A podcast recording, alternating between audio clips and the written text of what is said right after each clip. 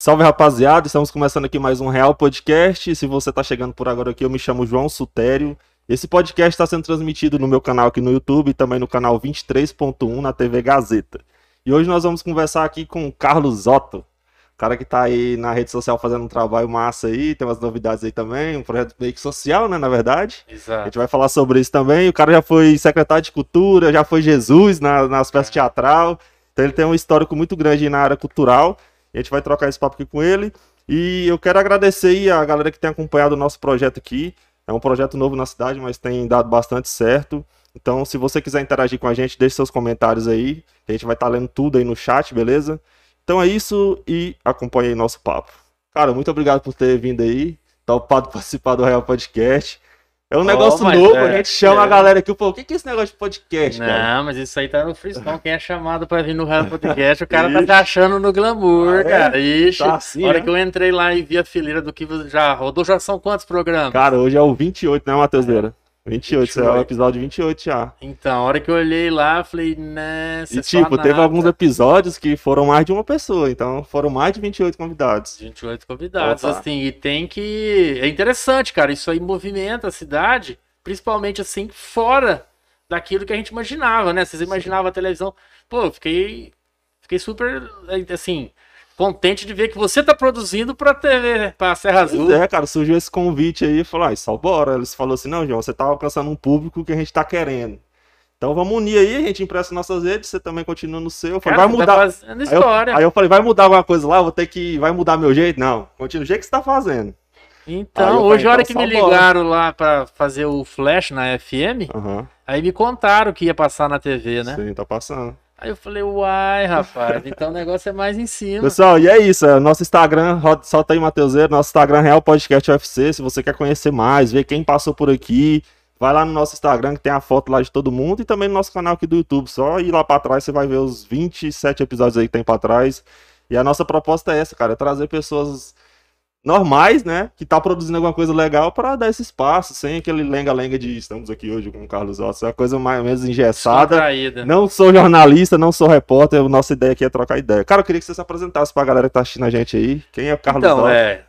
Quem não me conhece, né? Muitos ainda certamente não me conhecem. Eu sou o Carlos Otto, né? Sou cirurgião dentista. Eu sou paulista, né? Paulista de nascimento e porangatuense de coração, por opção. Então eu cheguei aqui em 93. Me estabeleci com um consultório e depois eu montei com uma turma de amigos a Sublime Odontologia. Cara, mas sair lá de São Paulo pra vir pra cá. É, Por quê? O É, que que tinha aqui? bicho, assim, eu tô com 50 anos, né? Sério, cara? É. Você não parece, não. Então, tenho 50 anos, fiz agora em 2020, 50 Botando anos. muito novinho no bolso. É, bicho, isso aqui é ar-condicionado. O cara trabalha, trabalha no ar-condicionado. Então, bicho, é, eu formei em odontologia na Universidade de São Paulo, na USP de Ribeirão Preto, em 1992. E assim, meu pai era, meu pai era bancário. Então eu mudei muito, eh, eu vivi em muitas cidades, né? Vivi lá no Mato Grosso do Sul, quando o estado foi criado, e tal. Então assim, eu não tinha raiz, sabe? Uhum. E aí quando meu pai me for- eh, uniformei, meu, meu pai tava mudando de cidade.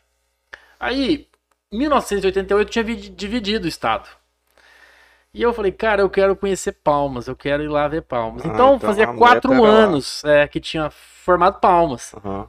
Aí, rapaz, eu fui pra Câmara de Vereadores de Ribeirão Preto, peguei a, a- a- Naquela época tinha lista telefônica. Aham. Cacei a lista telefônica, achei o telefone do- da Secretaria Estadual de Saúde de Tocantins, Dr. Merval Pimenta. Liguei pra ele, ele atendeu, assim, a ligação chegou nele. Uhum. Eu falei, ó, sou, sou formando, tal, tal, eu quero ir pra Palmas. Ele falou, ó, não tenho lugar aqui em Palmas, mas no estado Tocantins tem um monte. E aí, bicho, eu terminou o carnaval, eu peguei na estrada e vim embora. Aí eu tenho um tio que tinha fazenda aqui. Então eu parei pra dormir aqui e fui terminar de chegar em Palmas. Aham. Só que aí, esse meu tio, o meu primo, que tava vindo de Brasília, que era dentista formado antes que eu, né? Aham. Tava vindo pra morar aqui. Aí eles começaram, não, larga a mão de Palmas, Palmas não tá com nada, vamos morar em Porangatu, tal, Capital tal. muito nova, não vai dar nada lá, não. Então, Aí, assim, aí eu cheguei lá, sabe? Cheguei lá em Palmas é, só com energia nas casas, não tinha energia na rua. Eu fiquei meio, meio apreensivo, assim, de ir pra lá, sabe? Aham. não, não conseguia achar um- como é que é morar lá, como é que... Aí o povo falava, rapaz, ninguém quer tratar de dente aqui não, o povo quer ganhar dinheiro e tal.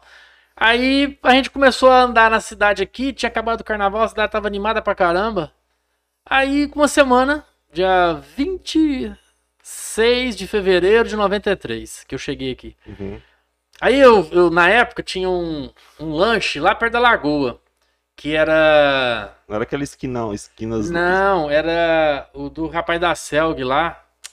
Como é que é o nome dele? Ah, esqueci, gente. Quem lembrar aí, fala aí no, no É, chat nada aí. No chat aí. É. Aí tava tocando o Júlio Góes e o Robertão fazendo atabaque. Rapaz do céu. Aí eu falei, cara, essa cidade aqui é animada pra caramba. Então eu lembro desse primeiro dia, eu lá nesse lanche, lá na, na, na esquina da lagoa, onde é aquela academia de, de ar livre lá, Sei. ali tinha um lanche. O Gilson do Excalibur. Hum, O Gilson do Excalibur, chamava Excalibur ali. Aí tomei um lanche ali. E aí foi, cara. Então você já foi fisgado ali pela cultura local. Fui, Falou, cara. aí meio animado. Vamos ver Exatamente, porque tinha acabado o carnaval e a cidade tava assim, sabe? Ali em frente, na, é, onde é o Mais Sabor ali. Uhum. ali era um restaurante, era o lugar top da moçada tal. Então, eu já fui ali no outro, né, no, no sábado, domingo, no final de semana. Aí o bicho falou, ah, vamos ficar. Aí com uma semana eu já tinha alugado o lugar já tinha ligado pro meu pai. Falou, ó, manda uma cadeira pra mim. Ele falou, eu vou te dar uma cadeira, você escolhe o lugar. Uhum. E me mandou a cadeira Você já vai fazer começou. 28 anos. 28 anos, eu tô com minha idade. É Excalibur Lanches. Exatamente. Sai jantando. Ah, o pessoal já tá acompanhando nós aí. Exato. Cara, então, naquela época lá, o Lagoa era era banhável ainda? Cara, naquela época, pra você ver, eu tava ali naquele bar, tinha um matagal assim, você não via a lagoa. Ah, então Aí bom. eu via que o povo saía e ia pra dentro assim, falei, eles iam, né, urinar lá no meio da. Aí os caras, ó, tem a lagoa aí e tal, você não enxergava. E aquela passagem que tem ali por trás do iate, Sei. não existia também. Não passava nada. Chegou no início É. mesmo do trem. É, aí assim, a hora que você chega ali na lagoa, que tem aquela curva de cotovelo, Uhum. o asfalto acabava ali. Aí quem naquelas casas ali era tudo terra. Cara, eu já fui lá na, na onde você formou, lá no, em Ribeirão Preto. É uma cidade Oh. bem boêmia, assim, bem antiga, a estrutura. Eu achei massa demais lá. cara. É, são duas cidades, ali o centro antigo, né, que Aham. é, né, a cidade centenária. E lá, E- e lá interior, mas é uma cara de capital. Exatamente. Cara, achei. É, o tal, né, na época, sim, isso é muito antigo, você não vai lembrar disso, mas eles falavam Califórnia brasileira. Cara, eu tal. achei, achei top demais. Eu fui pra lá fazer um tratamento lá com meu irmão. Cara, eu apaixonei na cidade. Tudo, tipo assim, muitas, muitos bancos ali perto. Eu fiquei num lugar bom lá, sabe? E tipo, cinema grande lá, tudo. Não, tem tudo lá. Então, cara. assim, e- mas como tudo é, cresceu, né? Eu andava Uhum. Ribeirão a pé. Nessa época não tinha carro, nada, era molecada, então fiz a faculdade lá. É, a faculdade ficava fora da cidade, assim, mais ou menos assim, como se fosse lá o Trevo Sul. Entendi. Entendeu? Afastado. Então, é afastado, não tinha jeito nem de morar lá perto da tipo um faculdade. setor só universitário. e tal. Exatamente, porque a faculdade lá era uma fazenda que foi doada. Uhum. Então não tinha jeito de morar lá perto. Hoje, né, tem gente aqui de Porangatu que estuda lá, os caras moram coladinho, né? Então, assim, cresceu muito. Hoje tem quase 800 mil habitantes. Mas é muito legal Cara, então você viu, você praticamente viu a evolução, assim, uma boa parte da evolução de Porangatu, as coisas acontecendo, sendo criando, aparecendo, as ruas, a cidade. Você viu Vi, essa evolução cara, sabe o toda. que eu acho interessante? É, eu conheci muito da, da velha guarda de Porangatu, sabe? Uhum. E assim, eu sou um cara que gosta desse negócio de bater papo, conversar. Então, assim, que eu te falei, eu, eu, eu tinha morado em 4, 5 anos, 4 anos no máximo em cada cidade. Uhum. Então, assim, eu não tenho amigos de infância, sabe? Mas só vai criar uma raizinha, você tipo, vazava. Exatamente. Meu pai mudava, tal, tal. Então, eu tenho uns amigos de colegial, que são os últimos que a gente teve contato até entrar na faculdade. A gente se, corre- né, sem se fala até hoje. Então, quando eu cheguei aqui, eu fui me enturmando, Uhum. entendeu? Então, assim, tem um livro do Goianinho, chama Tradições, Memórias e Tradições. E eu comprei esse livro, né, na época. Ele lançou ele ali no final dos anos 90, né, perto dos anos 2000. Então, assim, a hora que você olha dentro, tem ele, ele conseguiu fazer entrevista com muitas pessoas das antigas de Porangatu, sabe? Uhum. Então, assim, eu conheci o Maestro de Brito, de Brito. Eu morei na saída do cemitério. Aquela primeira fazenda ali era a fazenda do meu tio. Então, eu morei quatro anos ali. Uhum. Então, assim, eu andava muito Lá era o Praça centro, Velha. né? Quase, Era o centro, era pertinho. Meu consultório era ali do lado do Dr. Juarez Noleto, né? Em frente Uhum. ao antigo fórum. Então fiquei ali 11 anos. Então, assim, a minha vida era, né? O povo fala Morro da Favela, era subir e descer o morrão ali. Então, assim, eu conheci a, a, a banda lá embaixo, Aham. entendeu? Quando a gente chegou aqui, cara, era muito 10. O, o Elhão, ele tinha aquelas baterias dele. É um pai da Dani Ceci? Exatamente. E aí a gente fazia um batuque pro parque, cara. E aí eles passavam lá, me pegavam. Então eu conhecia o pessoal da banda todinha. Aí, o que acontecia? O pessoal da banda era vinha tudo do Nordeste, né? Aham. Que aí o professor Maestro, o, o Maestro Silvio de Vitor, ele conseguia fazer aqui um ponto pro pessoal fazer os concursos, né? Uhum. Então eu acabei conhecendo esse pessoal da banda todinho, né? E aí a gente tocava junto, é, nesses futebol, o Mangueira, que era um, o baterista da Maristela, era goleiro do, do PAC. Então assim, foi conhecendo. E aí, essa moçada precisava arrumar os dentes para fazer os exames do, da polícia, do exército e tal. Aí eu comecei a tratar. Então, esses tempos atrás apareceu um aqui, rapaz, que oh, foi legal. Ele foi lá me visitar, quase 20 anos, né? Aham. Aí o cara casado, com família, tal, tal, aí foi botar o papo em dia, conversar. E aí eu fui procurar, tenho uma pasta, né? Eu fui contar 48 é, integrantes da banda que eu atendi. Caramba, velho. Pra Você poder eles- todo mundo. Exato. Então, assim, Encaminhou eles. é, a gente né, pôde ajudar. Então, assim, esse pessoal das antigas, né, a gente pôde conhecer, sabe? É interessante, assim. Os meus filhos nasceram aqui, eles não conhecem o, né, o, o, o Porangatu. A, assim, eu me apaixonei pela história e, e, assim, pela aquele, o sentido que fazia, né? Cara, a Célia e a Wênia veio aqui, cara. O Vitinho Batera também. Cara, eles ficam contando essas histórias do passado, parece que é outra cidade. Eu fico falando, cara, como é que tinha esse tanto de coisa acontecendo aqui? E agora não tem nada, assim. A gente tem algumas coisas acontecendo, mas a gente não vê, não. É, o, o que eu falo é o seguinte, hoje mudou um pouco. Se você pegar, né, quando eu cheguei aqui, eu fiquei muito apaixonado pela história do, do, né, do Carnaval de Porangatu e tal. Eu fiz um grande amigo, né, que é filho agora do finado Ed Pacheco, né, que Hum, eu conheci também o Ed Pacheco, a esposa dele, Estelanis, pessoa da cultura pra caramba aqui. Então, o, o Felipe Jorge me apresentou a história do carnaval, ele, a Magna, é, a história do carnaval de Porangatu e tal. Então, assim, esses jovens são os que fizeram, né? Luiz Sérgio, hoje, né? Que Isso. toca. Então, essa moçada, Eduardo, o Robérico, tudo isso aí, você vai acrescentar o Berto Paulo, né? Finado Berto Paulo agora também, cantor. A Piedade, a, a- a Leninha. Cara, é N, né? Eu vou esquecer um monte de gente aqui, o povo vai, vai falando aí. Então, é, esse pessoal saiu para estudar, mas fizeram uma história dentro de Porangatu. E hoje o que a gente vê às vezes é um vácuo nessa época. A moçada, ela. Eu falo o seguinte: que as melhores amizades a gente faz nessa época, É. dos 14 Sim. aos 18 anos. Tem Porque- estudos que comprovam isso. Então.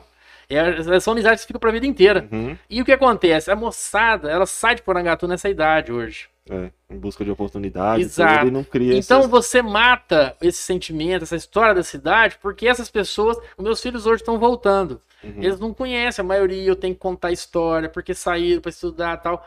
Então, assim, ah, Porangatu, tudo bem, ou mora aqui, ou mora lá. Eu, eu pensaria que seria diferente, né? Sim, teria um sentimento maior pela cidade.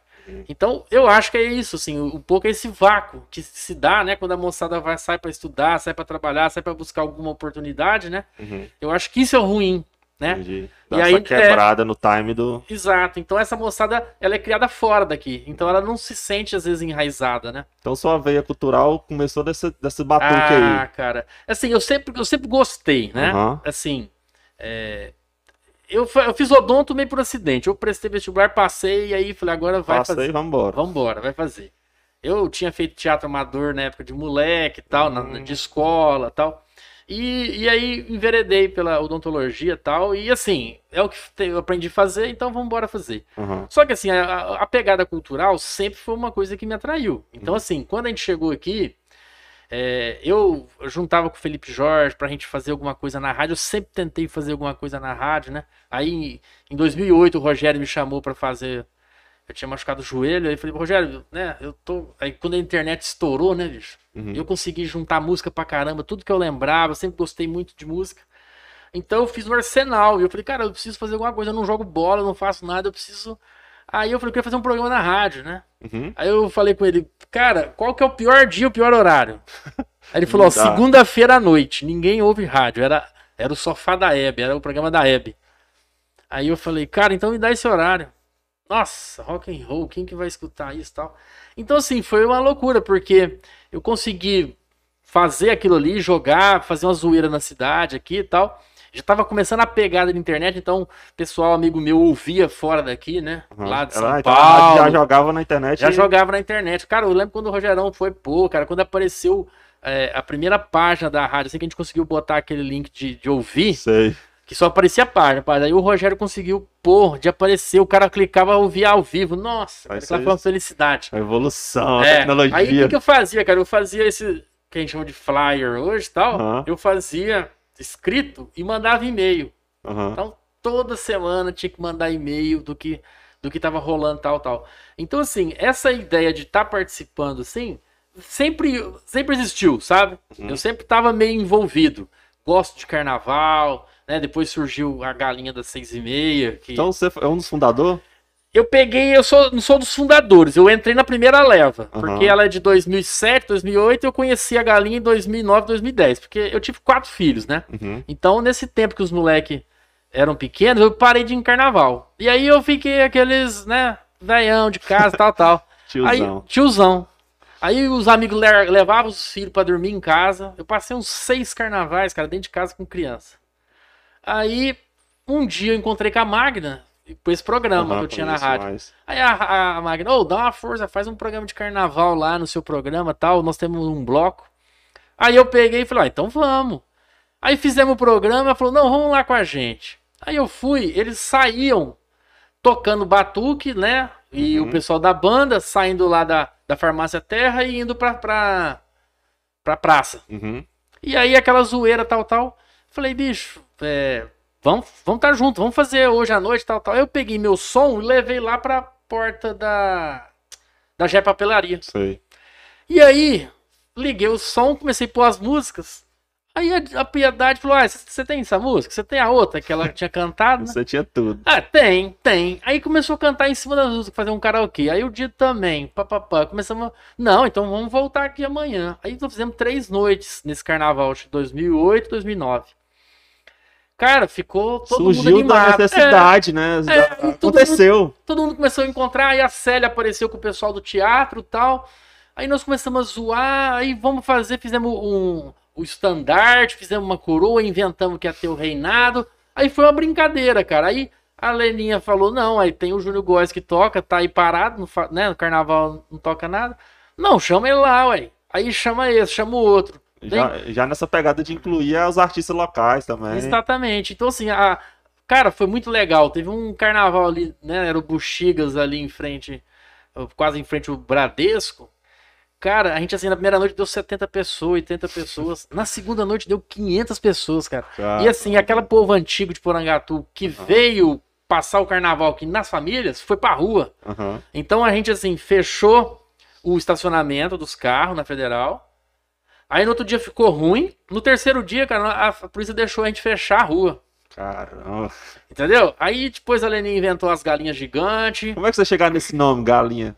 Então, a Magna e a Mara, elas eram fãs do Galo da, Ce- do Galo da Madrugada. Aham. Então ela falou, como nós não tem, né, chance de chegar no Galo da Madrugada, então vamos criar a galinha das seis e meia que vai ser a namorada dele. Entendi. Aí elas, elas só podiam se reunir depois das seis e meia, que era que acabava o comércio. Aham.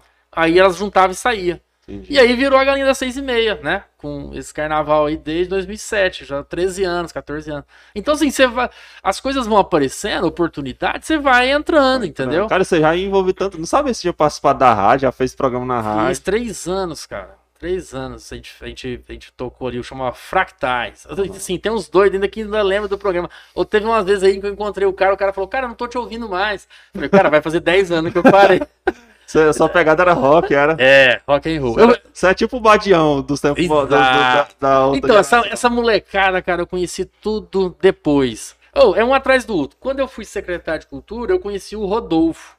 Sei, ele era o organizador daquele Do Goiás. Goiás. Aí eu conheci essa pegada toda dessa moçada, entendeu? Porque aí você fica velhão com os rock antigo. Aham. E eles têm essa pegada do independente. Uhum. Então, quando a gente foi. Quando, a gente, quando eu fui secretário, a gente criou um programa que chamava é, Som na Praça. Uhum. Que aí qual que foi a ideia? em julho o povo vai pras praias tal. E quem não vai? Tá lascado em Porangatu, não tem o que fazer. Sei não, velho. Aí a gente falou, vamos fazer uns- um, som na praça pro povo ir pra praça, né? Uhum. Aí o Rodolfo conseguiu arrumar umas Foi que vocês têm bandas. aquelas ideias lá de trazer a feirinha também, o pessoal vender as coisas. Foi Exatamente, surgiu, não foi, foi. Eu lembro, cara. É, porque assim, a- ixi, essa história da feirinha, a feirinha começou antes, ela começou lá Sim. em frente ao sindicato É. rural, aí porque vamos juntar ela aqui pra cá. Então assim, é, Uma as coisa coisas, leva a outra. é, tem gente que é da, da época da, nossa, a feirinha dava gente pra caramba lá em frente Uhum. ao sindicato rural, depois ela foi diminuindo, era a feirinha de artesanato, né? Uhum. Então assim, aí a gente foi juntando. Aí a gente trouxe, aí o Rodolfo conseguiu trazer o Rolo em Chamas, cara. A bandona de Goiânia, os caras tudo antigão e tal. Então, assim, aí eu conheci essa, essa moçada, né? Uhum. Que é, era o Toshi aqui, o Fabão. Favor, você conhece. Fabão que mora em Ribeirão. É, eu fui lá na loja que ele trabalha. É? Salve, Fabão. Foi. Na hora que eu fui, na época que eu fui meu irmão fazer o tratamento lá, meu irmão teve que receber uma medula. E quem que teve que doar? Ah, que bonito legal. aqui. Lá no Hospital das Clínicas? Foi. Então, eu estava lá. Que, que lugar, É, cara. aquele lugar Aquele lá. lugar não parece que é um hospital brasileiro, não. parece que é Ah, então, ali de- é a fazenda que é a faculdade. Sim. Aí é tudo ali. Pois é, aí nós, a gente, eu tava lá de bobeira, né? Ia doar, faltava alguns dias ainda. Aí eu falava, não, vem aqui pra você conhecer aqui onde que eu tô morando, casei com sua mãe aqui e tal. A gente foi lá na loja do. É, Fabão se deu bem na vida, É, bicho. Aí, ó. Fabão, ó. Enquanto uns vêm pra cá, outros voltam. É. Ele me, me mandou as mensagens aí, agora eu só vou em João Rock.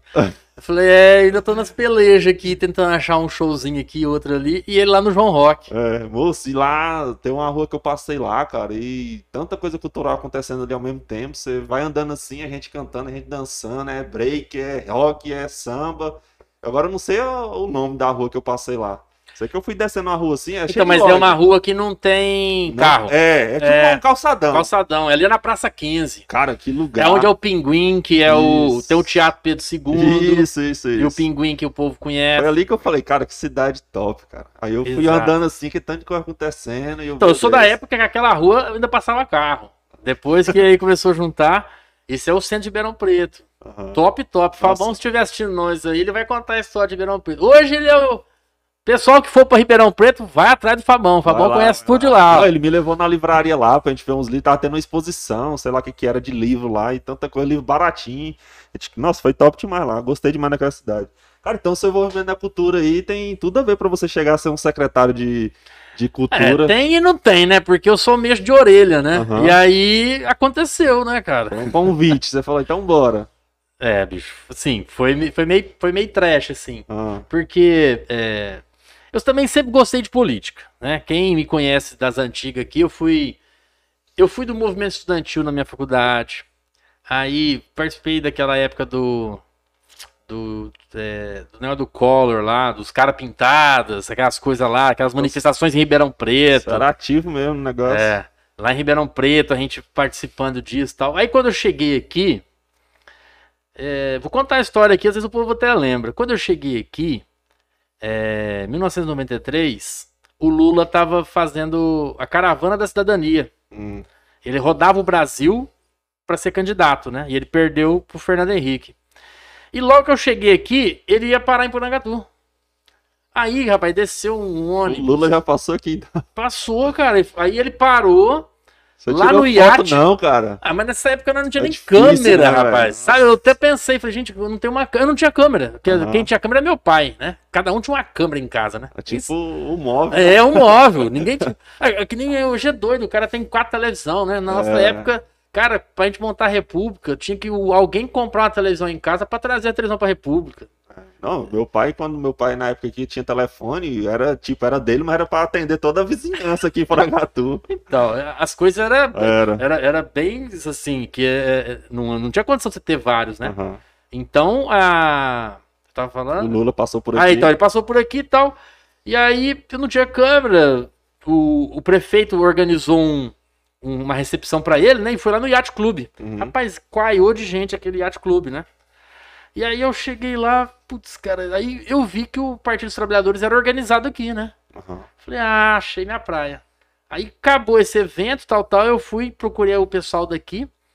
E aí me interessei. E, e aí fui participar do partido, muito animado, tal, tal. E aí logo que eu vi, eu virei presidente do partido aqui Porangatu.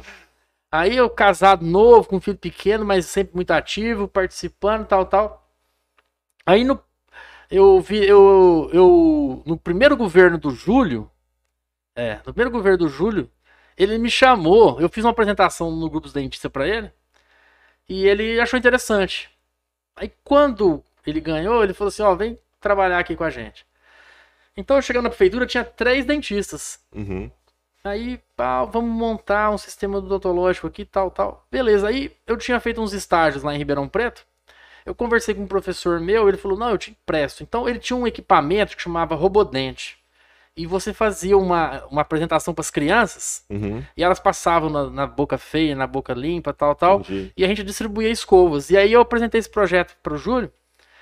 Ele falou: ah, perfeito. Aí, cara, ele construiu escovódromos naqueles. Até hoje, até na Porantec, eu fui lá esse tempo atrás, achei, vi lá o, o coxim, que eles falavam, uns falavam coxim, Uhum. cheio de torneirinha. Então foi do projeto que a gente fez. Aí a gente distribuiu 5 mil escovas aqui e é, fizemos uma apresentação para todas as crianças na praça, na, lá na, na feira coberta. Uhum. Todas as crianças do município passaram por lá. E aí, a partir disso, nós começamos a montar é, é, postos de saúde e, e criar consultórios odontológicos. Uhum. Então, nós saímos de três e fomos para seis ou sete dentistas. Isso no ano de 1900 e ele ganhou em 96, 97, 98, começando ali. Aí eu comecei, então, a minha atuação política, sempre, né, misturado com odontologia, com partido, tal, tal. E, e aí combinou, né? Participei, minha esposa foi secretária de saúde no, no governo dele e tal. Aí passou um tempo eu desanimei de política, depois que o PT deu aqueles problemas em 2005, aí eu desanimei do partido, saí, fiquei quieto na minha. Uhum. Aí eu fui candidato a vereador em 2004 pelo Partido Verde. E. É, 2004. Não, 2004 pelo PT. 2012 pelo Partido Verde. Aí o Eronildo foi atrás de mim, né? Ah, vamos lá, tal, tal. Você sempre foi animado. E aí eu acabei encampando. Tava com o Partido Verde, saí candidato a vereador, né? Não ganhei. E aí eu fui surpreendido com, com o convite dele. Uhum. Então, assim, é, eu não esperava. Eu tinha uma visão cultural, mas isso assim, de orelha, né? Eu nunca fui um profissional. é. De estar junto. Aí, depois, quando ele me viu dessa maneira, eu fiquei meio assim, apreensivo, né? Falei, cara, você vai entrar num, num lugar que não é o seu lugar de atuação, que todo mundo só pensava em, em mim na, na área de saúde, né? Uhum. E ele falou: não, você vai ser o secretário. Assim, é, eu agradeço demais a, a, a confiança que ele teve, até eu não consegui ficar quase todo. Eu fiquei menos de um ano. Uhum.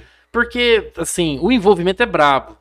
E a minha profissão eu não consegui desvincular. Entendi. Assim, eu tinha que trabalhar, eu tava com o filho saindo para estudar, e o meu o atendimento é presencial. Uhum. E a feitura, ela tem aquela condição que você precisa trabalhar, fazer viagens, fazer os atendimentos. Então eu tive muita dificuldade, né? De adaptar mesmo. De, De- conciliar os dois. De conciliar. E aí eu falei, num certo momento, porque você vai carregando, e aí você fala, e aí, a vida política ou a vida particular? Como é que você vai ser, pô? E aí, assim, eu nunca muito me vi como um, um, um- profissional da política, né? Aham. Então, a hora que eu vi ali que assim, ou eu tinha que escolher, aí eu não tive muita segurança. Eu falei, não, bicho, eu vou, eu vou voltar lá pro meu quadradinho, né? Mas você acha que dava pra fazer alguma coisa, cara? Um poder... Dentro da, da política? É, no- nesse cargo que você tá, t- t- teve alguma coisa que você quis fazer, você conseguiu? Teve alguma coisa que você Então, quis fazer e não deu? Ah, teve várias faltou coisas, verba, faltou cara. É assim, tava começando, cara, era complicado, assim, porque eu lembro de uma reunião que eu tive com ele no gabinete, cara, tanta coisa acontecendo, e eu tava com uns pedidos, umas coisas, Uhum. eu virei, fechei a pasta, falei, Euronildo, vai cuidar dos problemas aí, que é tanta coisa principal, eu não vou falar disso aqui não, aí eu fiquei quieto, entendeu? Uhum. Mas assim, é, a gente conseguiu fazer algumas coisas, quer dizer, é, eu lembro que na época a gente, até o, o Adair deu um prosseguimento legal pra caramba. A gente, eu fui lá na Secretaria de Cultura e falei, cara, nós precisávamos é, mudar o tempo, né? Porque você vê assim, era um evento do Estado, foi o Felipe Jorge Ah, que então partiu de conseguiu. você, cara, essa ideia aí também. É, o, o, o pré-tempo, né? Aham. que a gente inventou. É, foi eu que falei com os caras lá, porque quando o Felipe Jorge criou o, o tempo, Aham. ele ganhou isso, né, dentro do Marconi. Marconi fez cinco festivais, né, de cinema, de dança, de canto, da primavera. E aí Porangatu tinha ganho o, o, o, o- o Centro Cultural, E ele falou, pá, consegui. Cara, foi muito linda a inauguração do Centro Cultural. Quem foi, lembra. Uma orquestra, orquestra, eu não sei dizer, orquestra sinfônica de Goiás, orquestra, eu sei, era uma orquestra de Goiânia. Uhum. Cara que se apresentou, foi uma noite de gala dentro do Centro Cultural, foi muito bonito. Então, assim, aquilo ali entusiasmou a gente pra caramba. E quando veio o tempo, então, assim, alavancou pra caramba. Mas com a passagem do tempo, você percebia que o tempo era assim, as pessoas não percebiam, é, não via vantagem. Quem tinha o interesse de lá assistir os globais ia, mas tinha muitas outras coisas, via oficinas tal. Então, assim, a gente, não é eu, né, mas todo mundo percebia isso. Então eu falei, cara, nós precisamos mudar, porque é uma coisa que se ela não enraizar, a gente perdeu, a cidade não briga. Não vai. E como aconteceu? Já vai fazer né, dois, dois ou três anos que não tem. E, Será que volta estranho? então, assim, a cidade tinha que buscar, né? Pergunta se. Né, eh, lá não parou, lá em Goiás Velho, o, o FICA, o cinema ambiental, que nasceu na mesma época o tempo. O canto da primavera de, de Pirinópolis não parou. Entendeu? Então, assim, a gente não soube arraigar. Aí, na época, eu era secretário de Esporte, Cultura e Turismo. Então, a gente foi tentar misturar os dois. Que eu falei, cara, a gente precisa entender que isso aqui é alavanca. O pessoal reclamava demais da, da, da cidade, em termos da estrutura. Entendeu? Assim, é, o pessoal não ficava esperando, não tinha um preparo, os hotéis não tinham esse preparo para receber, então o pessoal reclamava demais. Então a intenção nossa era fazer algo assim. Eu falei, cara, nós precisamos buscar isso e fomentar. Então qual que foi a ideia? A gente fazia um pré-tempo, na época a gente usou o nome pré-tempo, depois acabou mudando. Uhum. O que, que era o pré-tempo? Era fomentar cidades ao redor e aí ia dar um cachê de valor de é, um, um, um cachê simbólico de participação. E aí o ganhador ia apresentar dentro do tempo. Uhum. E aí a gente ia garantir sempre um grupo da região se apresentando com o cachê Top. de todo mundo. Uhum. E aí acharam interessante a ideia. Eu falei, porque a gente precisa envolver as cidades ao Sim, redor, cara, eu achei muito bacana esse Exato. projeto. porque senão a gente não vai, não vai criar nunca. Era meio que uma coisa que vinha, acontecia e ia embora. É, na cultura eles falam muita coisa do evento, né? Aham.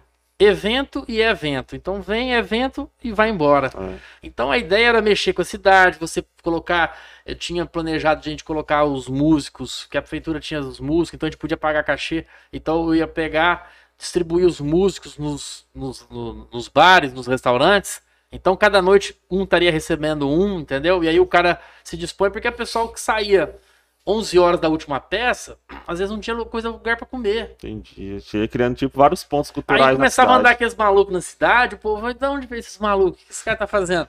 Aham. Aquele circo montado lá. Tinha gente que às vezes não passa perto de lá, nem sabia que tinha o circo montado lá, né? Vi os caras diferentes andando na rua. De É, onde que fala, tá vindo esse Da pessoal? onde tá vindo esses malucos?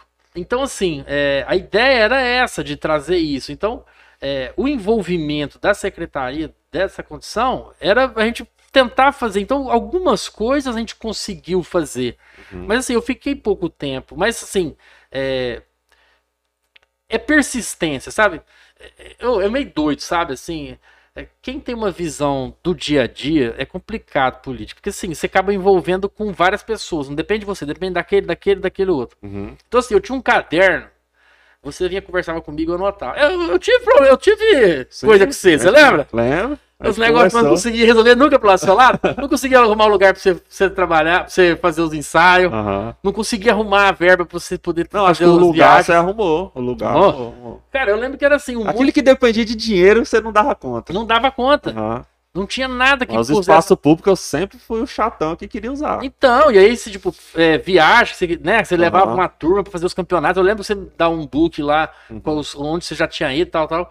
Então, o que acontecia? Eu marcava isso no meu caderno e ia virando as páginas. Uhum.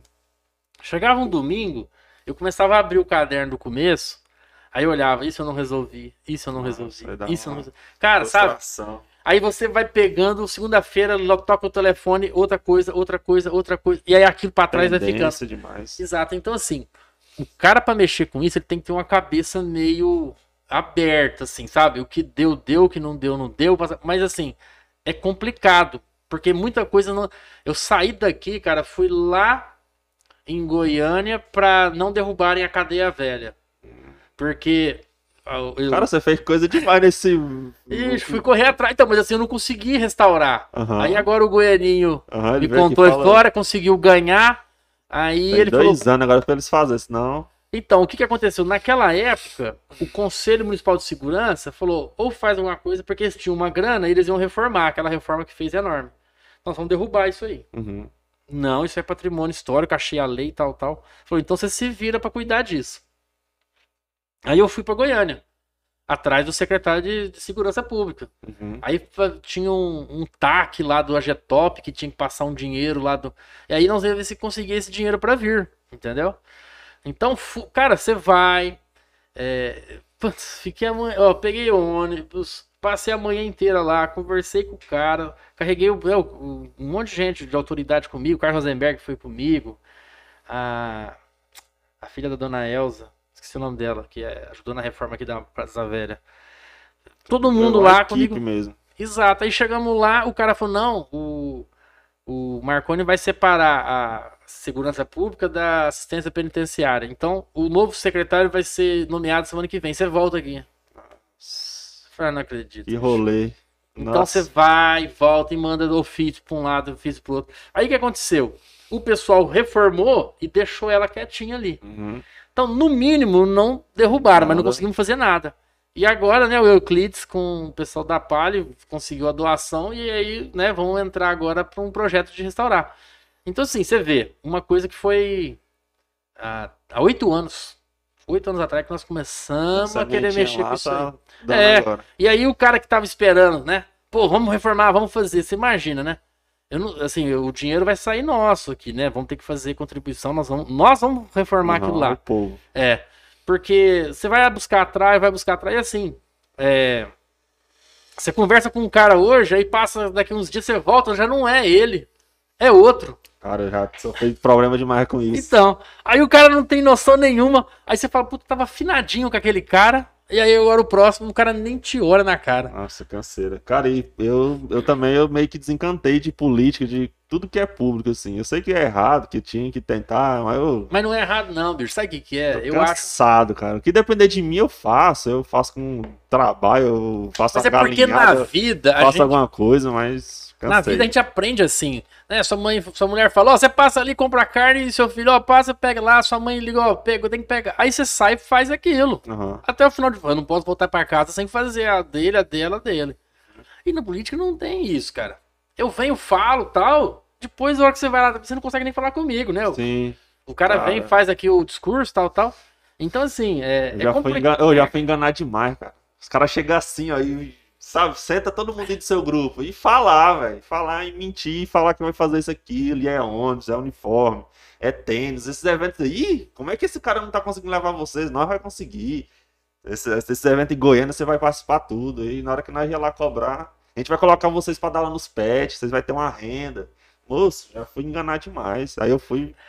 Soltei Então. a peia. A única coisa que eu faço hoje, eu tô usando os, os espaços públicos. Porque, pelo amor de Deus, pelo menos isso, né, cara? Pô, mas agora, assim, bem disso- que você tá falando, assim, é uma coisa que eu acho que. é, tem um cara que eu tô seguindo, ele chama Edu Lira. Ele tem uma ONG que chama. É, como é que é? É, Proje- Falcões. Gerando Falcões.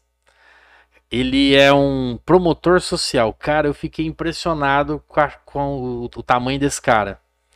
Ele tá fazendo. Gerando Falcões. Gerando Falcões, Edu Lira. Depois você assiste um Roda Viva dele, você vê esse cara dando aula de sociedade e aula de, de assim, de, é, de cidadania. Então, assim, a gente é muito fraco nisso ainda. Por quê? A gente se coloca na posição de que a autoridade está naquele outro lado. E, na verdade, lá está o funcionário. Cara, Todo o corpo ali é o funcionário da cidade. Mas eles também se portam nesse, nesse jeito, né, Carlos? Eles, eles Exatamente. passam isso pra gente. Tipo assim, eu sou o cara, eu Exatamente. sou o Eu, que faço, eu que decido, tal, tal. Então, você começa a ver. Por que que, que acontece? Esses caras foram criados, a gente não tem uma realidade dessa ainda, mas assim, uma realidade de favela, de subúrbio, é, o governo não entra. Uhum. Então, eles acabam se organizando para não desorganizar. Porque senão entra tráfico, entra as coisas e começa a tomar conta. Então eles têm que uma, um sistema, uma, uma forma de defesa. E assim, eles começaram a criar. E aí esse cara, gente já parou em Nova York. Ele fez um desafio agora com o cara mais rico do Brasil, que é um dos cinco do mundo, o J, né? O Pedro Paulo Leman, alguma coisa, JP Lema, alguma coisa assim. Que é o dono da, da Embev, que é dono da Antártica e tal, da Ambev. Então, assim, se ele conseguisse 500 mil reais em cestas, Uhum. o cara batia um milhão. E aí ele fez uma campanha pela- pelas redes, conseguiu 500, o cara deu um milhão. O Abílio Diniz falou, se você conseguir mais 500 ou 300, eu te dou mais um milhão. Então assim, o que esse cara conseguiu agora na pandemia, então eles falam assim, como é que ele mudou a realidade do lugar dele. Então, se você pensar hoje a nossa cidade, o que que, o que, que tem de público para lazer, para formação da nossa juventude? Toda vez eu bato nessa. Todo podcast chega nesse Chega ponto nesse aí, ponto. chega. Então, bicho, não vai vir. Pode esquecer, não vem. Uhum. Se a gente não for buscar. Aí vem aquela história. Eu cuido do meu, você cuida do seu, ele cuida do dele, cada um cuida do seu. Eu vou pra Goiânia, você vai pra Gurupi, o outro vai pra fazenda do pai, eu vou tocar um negócio ali em Mutunópolis, então a gente deixa. Então, assim, a- enquanto a gente tiver esse pensamento, as coisas vão caminhando dessa maneira. Agora, a partir do momento que as pessoas começam a se aglutinar, fala, não, vai ser diferente. Nós vamos exigir, nós vamos buscar, o poder público vai ter que fazer, senão nós vamos tomar. Cara, isso pegar. eu acho muito doido. Eu acho que a gente tem tanto poder na mão e não usa, né? Cara? Exatamente. Igual aconteceu recentemente com o pessoal do. é, os funcionários é, concursados aí, eu acho que é os professores, iam aumentar um imposto deles aí pra 23%. A galera foi toda lá na Câmara e pronto, resolveu. Porque na hora que eu acho que tá lá na cara dos caras lá, eles não dá conta de fazer o que tem que Exato. fazer. Só que assim, a gente tem que ser mais, é, mais propositivo do que reativo, porque no reativo a gente acaba indo. Só que no propositivo não se tem nada. É. Entendeu?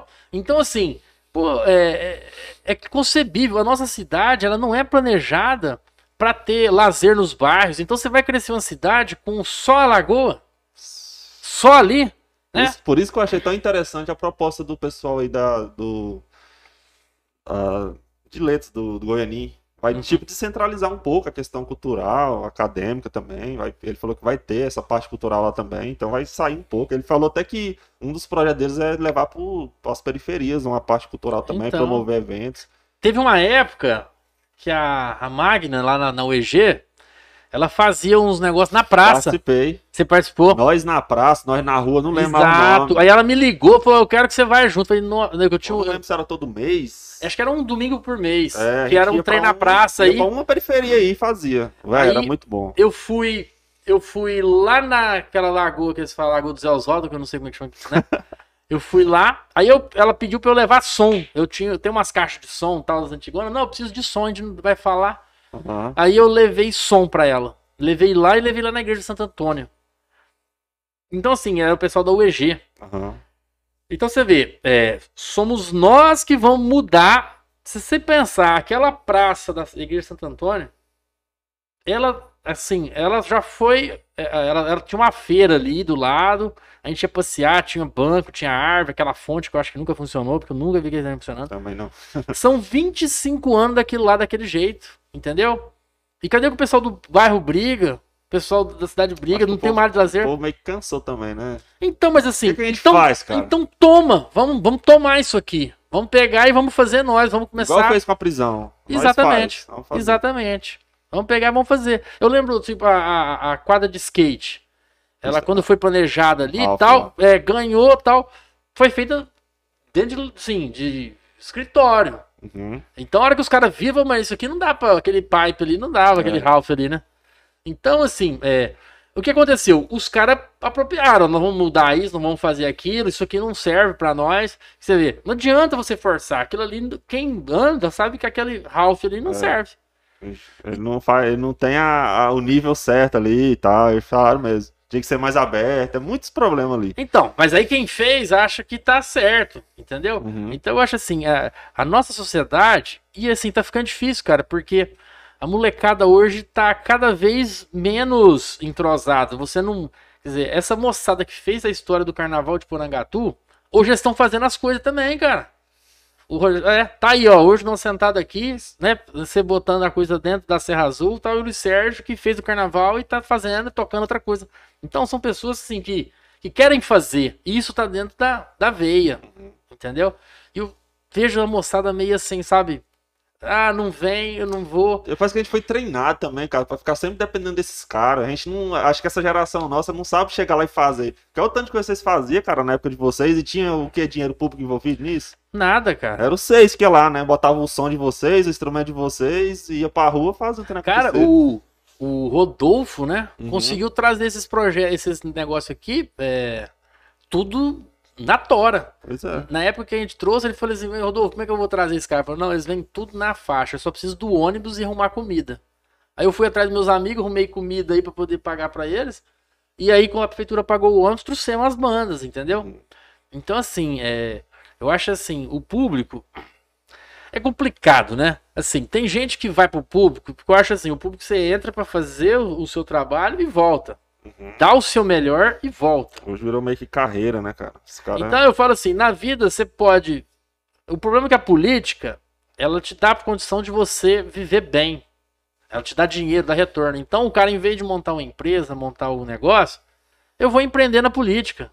Eu consigo um cargo, eu consigo isso, eu ponho aquilo, eu vendo, eu faço uma rachadinha no meu, no meu escritório, os políticos boto. profissionais, né? Exato. Tem uns caras que só de se reeleger a cada quatro anos, eles conseguem dinheiro Cara- pra viver os quatro anos e ficar de boa, ô Matheus. Cara, eu acho o seguinte: Tem a esses- gente perde muitas pessoas boas. Sim. se a eleição para vereador, se Câmara de Vereador, eu falo isso, vou falar aqui, já falei em vários lugares, o nego vai reclamar, mas eu acho que se a Câmara de Vereadores, em vez de pagar salário, pagasse um jeton, quem é presidente da seção comercial, eu fui delegado do Conselho Regional de Odontologia, eu fui presidente da seção de odontologia, você não tem salário. Uhum. Agora, se eu represento a entidade em tal lugar, em tal reunião, eu ganho uma diária para poder estar lá fazendo isso. Então, se o vereador ganhasse jeton para participar da sessão, eu vou participar da sessão. Eu vou lá, participo, tal, tal. Eu tenho reunião da, da comissão, recebe a diária da comissão. Beleza. Cara, nós poderíamos ter muita gente que está aposentada em casa, que tá, às vezes, tem trabalho a meio período, que poderia estar se dedicando à cidade. Uhum. Entendeu? Porque o salário é baixo. Uhum. Não a pessoa não vai viver daquilo lá. Então ela se interessa. Exatamente. Aí o que acontece? Como o salário hoje de vereador é alto, os caras investem para poder Quanto ser que é, cara? Sabe, ou menos? Ah, bicho, eu acho que deve ser de 8 a 10 mil. Nossa, mais que um professor. Então o que acontece? Os caras investem, parte pra cima, quer virar vereador, e aí depois arruma compromisso com muita gente, tem que ajeitar, ajeitar esses compromissos com as pessoas. Não largo. E- Exatamente. Então o que que acontece? Virou profissional. Então se lá não fosse um lugar profissional, fosse um lugar que as pessoas pudessem participar com o seu conhecimento, com a sua condição, e não vai ficar rico. Então eu não vou entrar Uhum. não vou conseguir viver. Então eu acho que a gente conseguiria melhor, entendeu? Então, Cara, as e- coisas estão erradas. É. Dessa, dessa vez agora eu tô até meio surpreendido, velho. Tem uns caras diferenciados aí, como o vereador, o Christian, achei o cara diferente. Pelo menos nas propostas que ele tem feito, achei bacana. Nunca tinha visto assim. Também É. porque eu nunca acompanhei. Aham. Sempre deixei pra lá. Igual eu te falei, eu- Deus me dê saúde, um emprego, o resto deixa com nós. Porque, cara, cansei. Não, eu sei, é, eu sei, eu Aí sei. ele veio aqui, ele falou uns trem, eu vi realmente acontecendo, e alguma galera também falando, tá chegando mesmo no povo os projetinhos que ele tá fazendo, achei bacana, ele tá fiscalizando, que é o, realmente o... do papel Mas você perdeu o interesse, o cara, de se candidatar novamente? Ah, cara, assim, é... é, são fases, né? Aham. Eu acho assim que é, nessa última agora, eu até fiz um trabalho com a TV, com a, com a Rádio Nova Era, né? Aham. Eu gosto muito disso aqui, desse ambiente e tal. E aí eu resolvi, sabe, não me, me posicionar, não, não me interessei assim de entrar em nenhum projeto. E apresentei o projeto, né, de fazer um trabalho com a rádio em termos da, da sabatina, né, de umas entrevistas, da gente Uhum. discutir plano de governo. Assim, é política real, né, não política de bastidor. Uma politicagem. É, política de bastidor, que, que, não, é política real, o que, que é seu plano, o que, que é discutir a cidade, tal, tal. Então eu levei essa proposta, que era a cobertura, e o. Então isso, isso, isso hoje eu acho que me interessa mais, sabe? Uhum. Assim, quando eu participei e fui secretário, eu acho assim que eu gosto mais da parte interna, Entendi. entendeu? Na parte assim que você é, organiza pra fazer. Uhum. E não desse negócio, sobe no palanque, tira foto faz o negócio e tem que fazer o evento. Eu acho assim, é, o político trata as pessoas. é, Eu não sei porquê, mas ele imagina que as pessoas têm umas ideias, uns pensamentos que não é real. E só os bajuladores que tem, pensam. Então, eles tratam as pessoas como besta. É, tira foto manda não sei o quê. E fala que isso, fala que tá. E acha que estão ganhando as pessoas. E as pessoas estão falando cada coisa, estão criticando. Tão, tá cada um cuidando da sua vida. Sim. Entendeu? É que é o mais importante também. do que ficar seguindo político, ficar vendo o que ele tá fazendo, o que ele não tá fazendo, tal, tal. Então, assim, eu acho que essa maneira das pessoas, dos, dos políticos se relacionar com as pessoas, acaba afastando. Porque se você tiver um vendedor de loja que seja, né? Olha que coisa linda, mas olha isso aqui, olha isso aqui. Se o cara ficar te ligando todo dia e passando não sei o que, tal, tal, cara, você enche o saco, você não pisa na loja mais. Entendeu? Entendi seu ponto. Aí você fala assim, é o seguinte, ó, filho, eu gosto disso aqui assim. Então o dia que tiver, você me liga tal, tal, no preço bom. Aí o cara te liga, fala, ó, chegou o trem tal, ó, beleza, eu passo aí. Então o cara é, é, é- é- é pragmático, ele vai lá resolve aquilo. Uhum. Então os caras entram e parece que. Sei de onde eles tiram essas ideias, entendeu? Porque um faz e o outro também tem que fazer. Então, Cara, agora eu tô puxando na cabeça aqui, bicho. Quando eu fazia faculdade, acho que foi nessa época que você foi se conhecer. Acho que eu votei em você. Cara, que a Magda pediu meu voto. Ah, Magna cabelo eleitoral Foi forte. ela que. Agora eu tô lembrando aqui, não, o dentista, que ele é envolvido na cultura. Eu até passei, eu acho, num pastel ali, você tava lá com o pessoal tocando. Eu acho que eu tenho essa vaga mesmo. Nossa, esse Eu- dia eu lembro, saí da faculdade e fiquei tocando ali naquele Cara, já do botão. no, eu já votei no cara, velho. Cara, eu fui vice-presidente do, do centro acadêmico da UEG aqui, velho. Cara, a Magda falou, vota nesse cara aí. Eu falei, não, eu vou votar. Eu, eu lembro, eu lembrei agora. Eu, eu, em 2000, eu fui fazer um curso chamado Gestão Pública, Aham. que vários vereadores, é, até a Vanusa formou nele aqui também. Era um curso de dois anos. E aí a minha mulher ganhou o neném no meio do, do negócio, recebeu o convite de trabalhar na secretaria, eu tive que abandonar o curso. Uhum. Só que quando eu tava lá dentro, o Adair de Abreu resolveu candidatar a presidente do, do centro acadêmico. Uhum. E aí ele era do curso regular e eu era desse curso tecnólogo, sei lá como é que era o nome desse negócio, modular. E aí ele me chamou, cara. Aí eu fui, a minha mulher falou, não tinha cabimento, você entrou lá pra estudar, Isso não é pra mexer com esse trem. Isso aí Aí envolve Nito. entramos na, eh, na, na, na, na, na peleja lá, na, na eleição, e aí acabamos sendo eleito. Você tá falando isso agora, eu lembrei. Porque eu fui pedir voto lá com a Magna. A Magna foi minha cabo eleitoral Pois dentro é, da. eu lembrei agora, cara. Já votei em você. Aí, tá vendo? Vota lá no Carlos Ossos, cara envolvido na cultura e Ah. tal. Eu lembro que eu passei lá e vi. Ô, pai, naquela época a política era muito animada. Os... Você chegou a fazer show em Não, Em- cara. Eu meus, os- a minha geração antes de mim fez o showmício. showmícios? Cara, eles ganharam dinheiro. Pô, o showmício era 10. Quando tinha segundo turno, eles rachavam. Pô, Eles- cara doido. Esse, É. esse, Não, político antiga- tinha que arrumar dinheiro Era. e tinha que fazer festa. E, E aí Porangatu era toda. no- O, o povo ficou doido com a política de Porangatu, porque falou: caramba, aqui faz show toda noite. É. Aí um fazia, o outro tinha que fazer. Nossa, os artistas de Porangatu era bom nessa época. Deixa eu dar uma olhada aqui no chat aqui. Não, eu vou ler só o último aqui, que depois eu vou dar uma apanhada geral. O Eric Badião tá aqui na live e falou: Carlos é firmeza, bicho. Manda um, um salve aí pra ele. Viva o Ah. universo alternativo.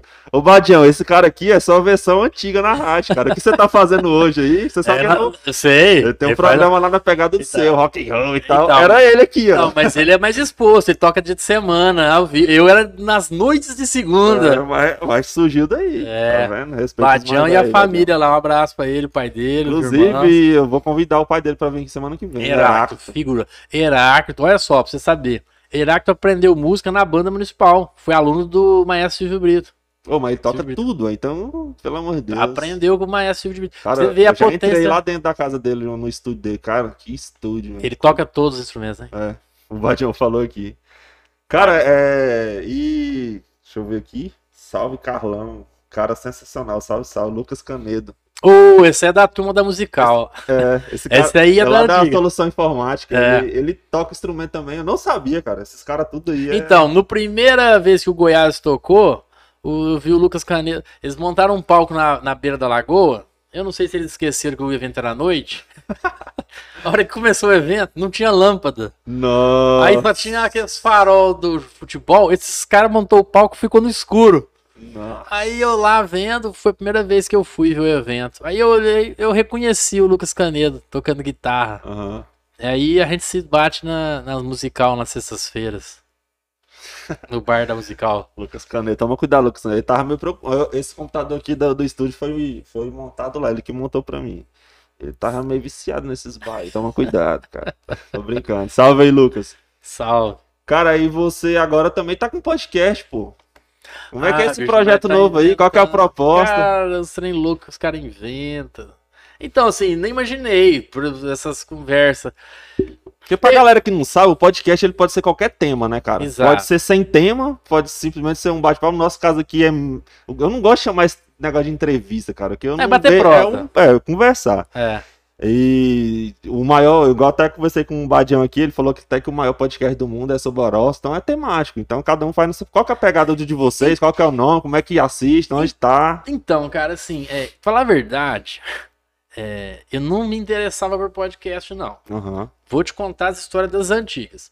É, quando eu era moleque e tal, a gente ouvia rádio. Então, você. As rádios era meio eclética. Uhum. Então eu queria ouvir rock and roll, cara, eu tinha que ir pra São Paulo, capital. Lá em, Entendi. Ribeirão não tinha nada disso e tal. Então, assim, você tinha umas rádios interiorana, aqueles trem meio mal acabado, tal, tal.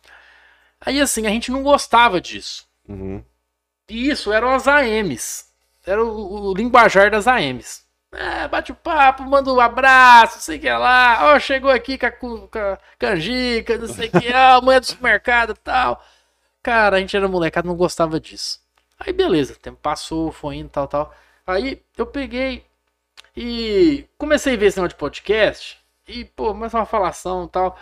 E assim, eu ouço muito YouTube, não tinha mexido assim muito em Spotify e tal, tal. Aí, uma vez, nós, eu, né, e o Yuri e o Jean, o Yuri tinha um empório ali, a gente batia papo, assim, mais ou menos gosta das mesmas coisas, e tocamos um violão, sei que nós pegamos, assim, um violão uma hora da tarde, fomos até umas sete da noite. E aquela conversa, sempre a gente rendia uma conversa legal ali no meio. Uhum. O Yuri quis conversar comigo, conversar comigo, conversar comigo, e eu não sabia o que era. Tá? Ele falou, não, eu quero fazer um podcast. Eu falei, ah, você tá louco, podcast.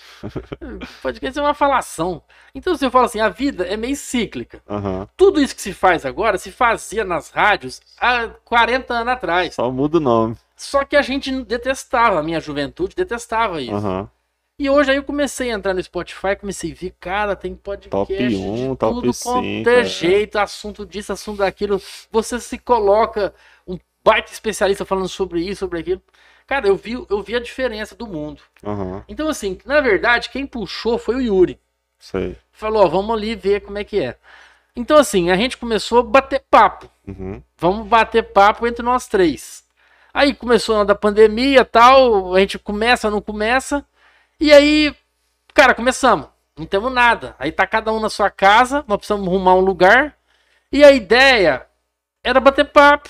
E um sacanear o outro e falar de assuntos do que tá rolando no dia a dia, né? Aham. Então, a gente pega um assunto da semana, o que mais rendeu, e, e conta, conta as mentiras, conta o que acha que, que é, acha que não é, tal, tal. Então, assim, a gente tá embrionário, sabe? Aham. É, nós estamos fazendo de quinta-feira, nós criou, criamos um canal, chama Triângulo de Bermuda, né? Triângulo, Triângulo dos aham. três, né? O Triângulo de Bermuda. Então, Fazer um, um. Lembrar do Triângulo de Bermuda. exato. Da que- Bermudas. é, que fala assim, ali é um outro mundo, né? Triângulo Aham. de Bermuda. Você Portal. caiu lá, é, Portal do mundo. portal do mundo, por nada, por tudo, some, não sabe o que acontece.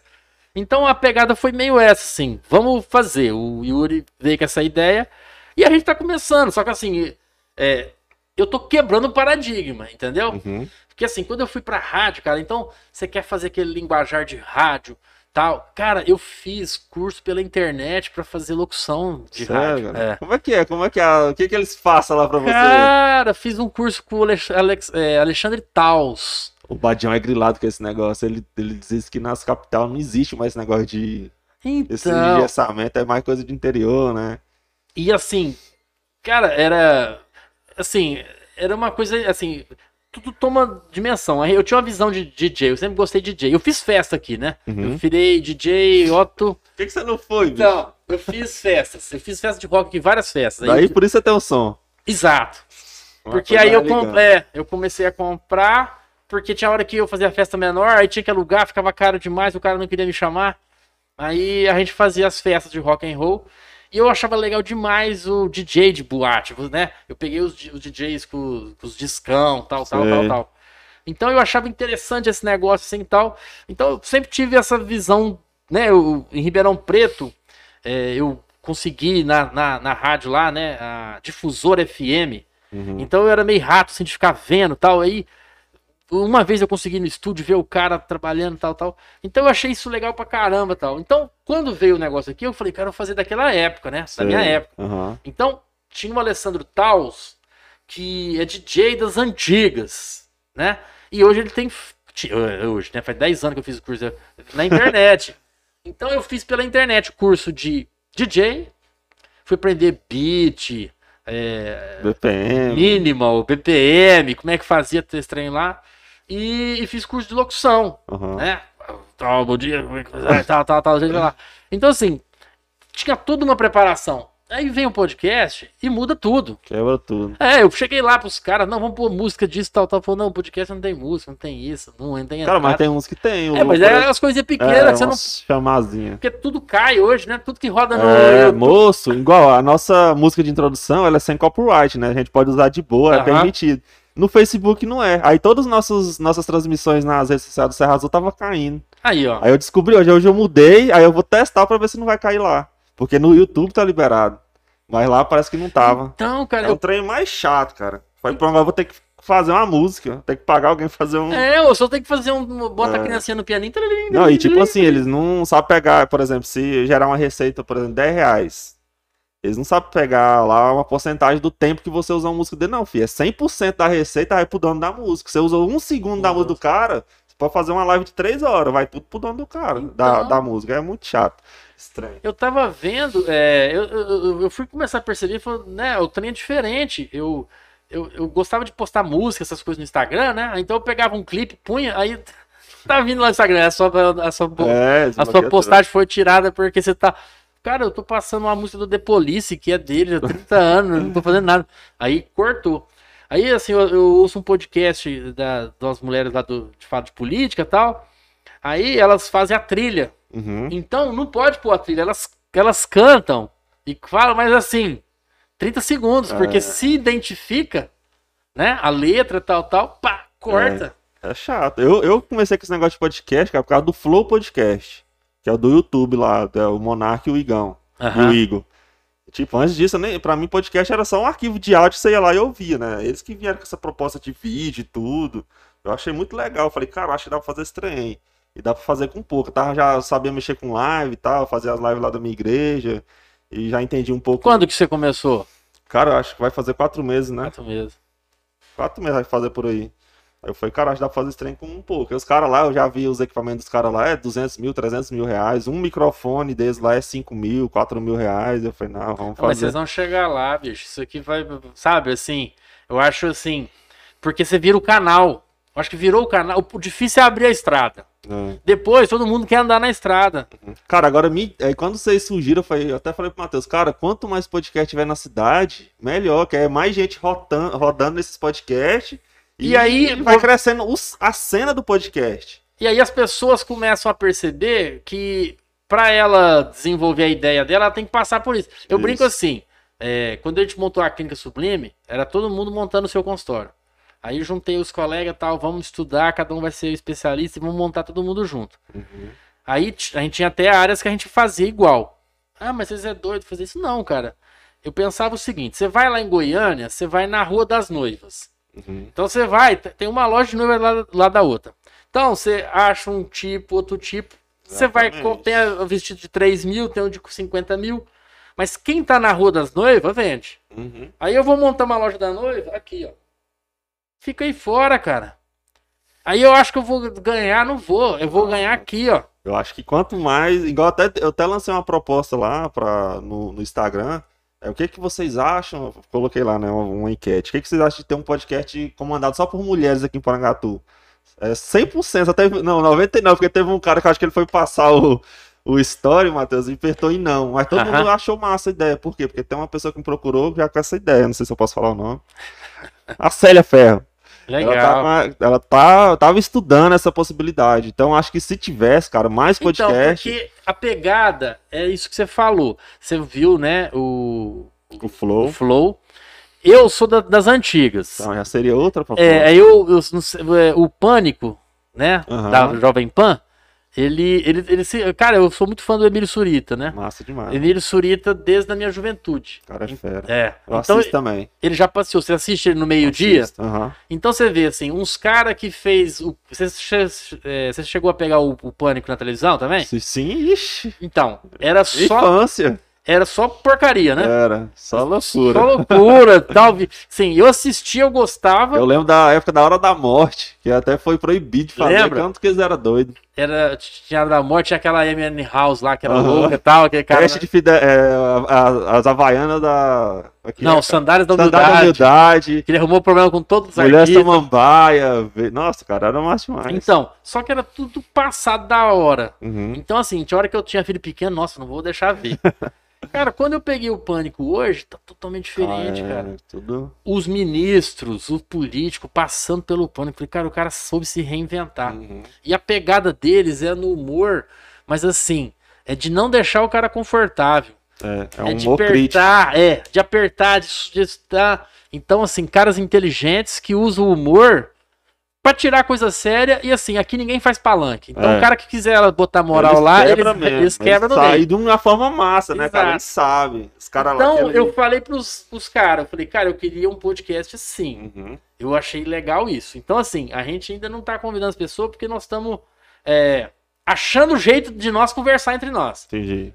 De a gente bater um, de falar, de achar o time, porque três pessoas falando é brabo. É. Então tem que achar o time pra ninguém, para ninguém ficar de fora, né?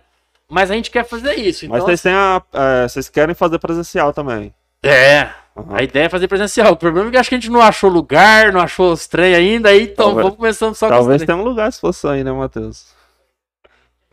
Vamos ver se depois. Ué, então beleza. Ô, mas é, quanto mais, cara, quanto mais podcast, acho que quanto mais gente tiver envolvido nessa cena, melhor pra todo mundo.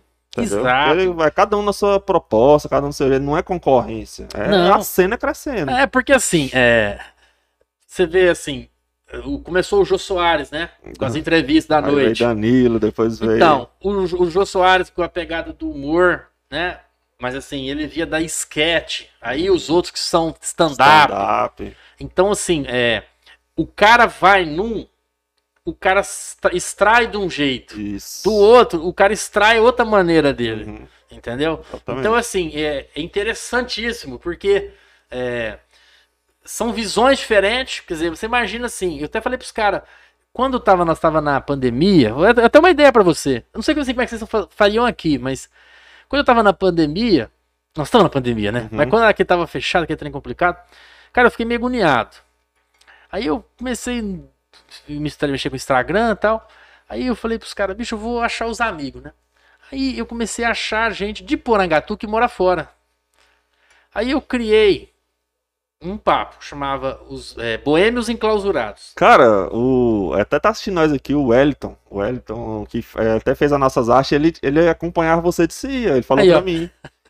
Então, as coisas que eu inventei. Aí Aham. eu cheguei pro Jean, falei, ô, faz uma artezinha tal, tal. Os Boêmios Enclausurados. Eu falei, vamos pôr bem tarde. Aham. Pra ninguém ver.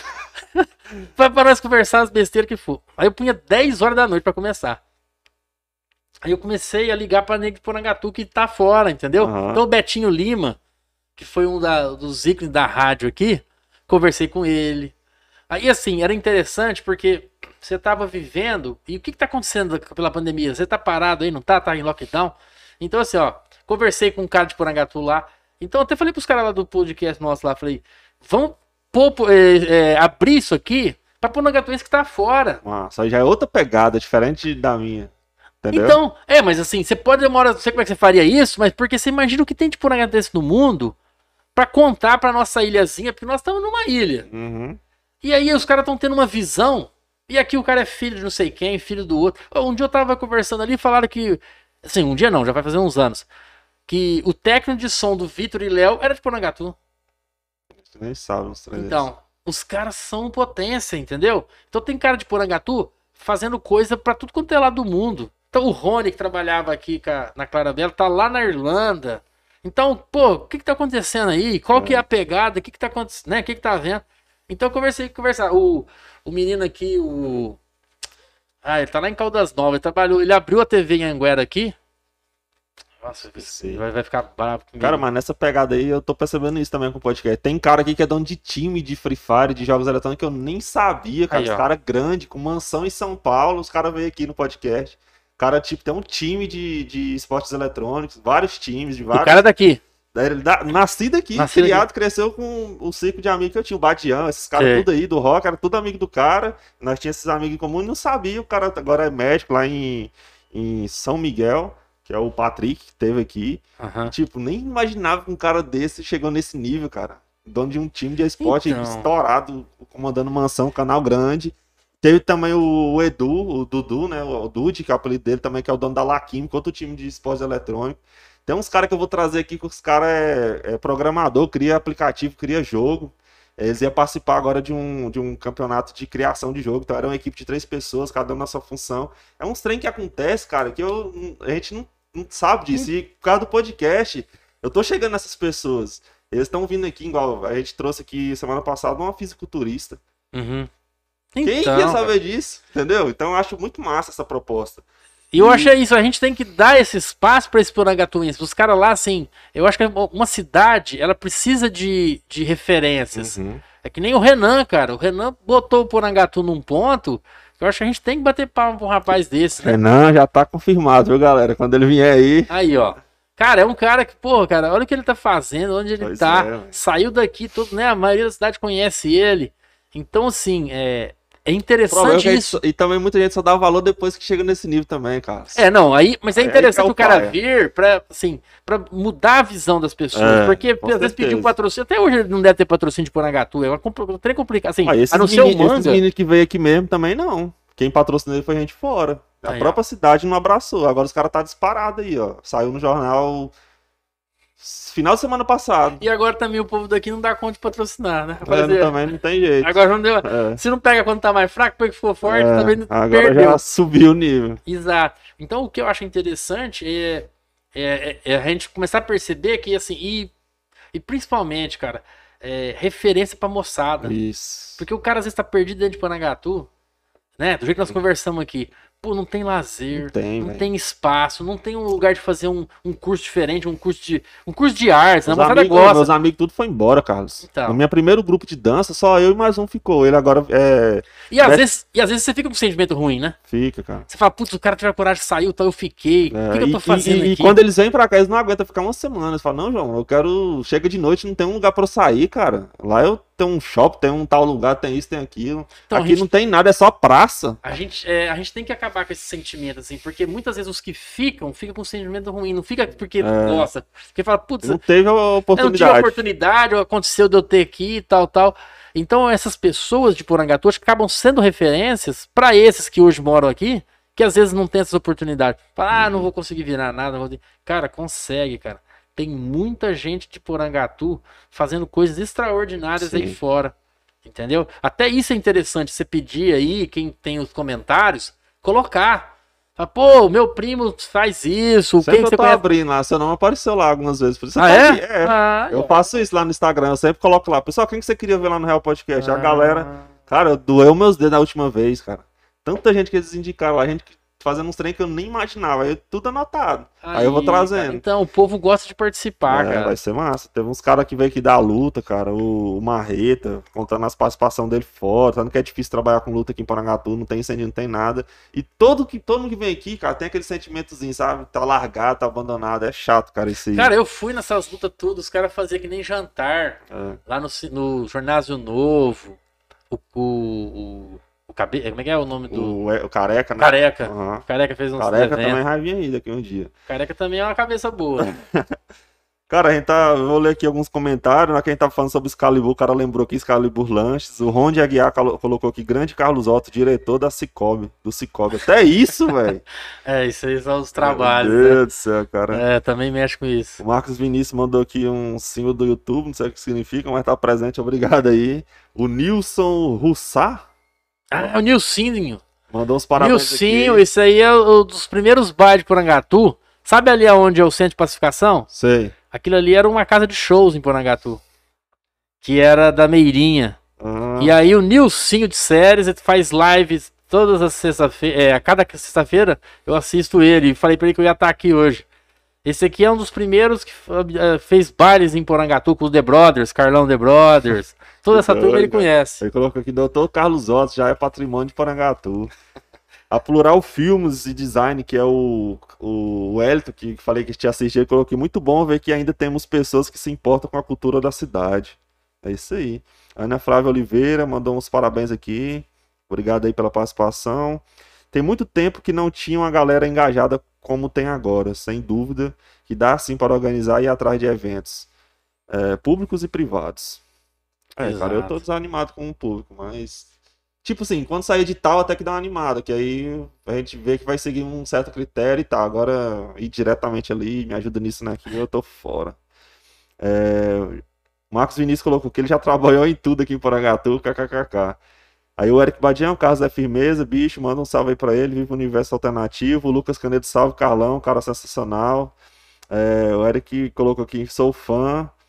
É, sou fã demais, kkkk, Lucas Canedo, kkkk. Na hora que nós tá falando aqui do, do alcoolismo, deixa quieto. É, então, então a galera tá acompanhando aqui. Ó, pra você ver, isso aqui, ó. Isso aqui é um grupo que a gente criou aqui, ó. Amigos do rock and roll. um and roll bem diferente, né? Então, o que que aconteceu? O Fabrício, quem conhece aí, o oftalmologista, ele vinha, morava em Goiânia aqui, falou, cara, chega aqui, não tem nada pra fazer, não sei o que, tal, tal. Vamos fazer umas rodas de rock e tal, tal.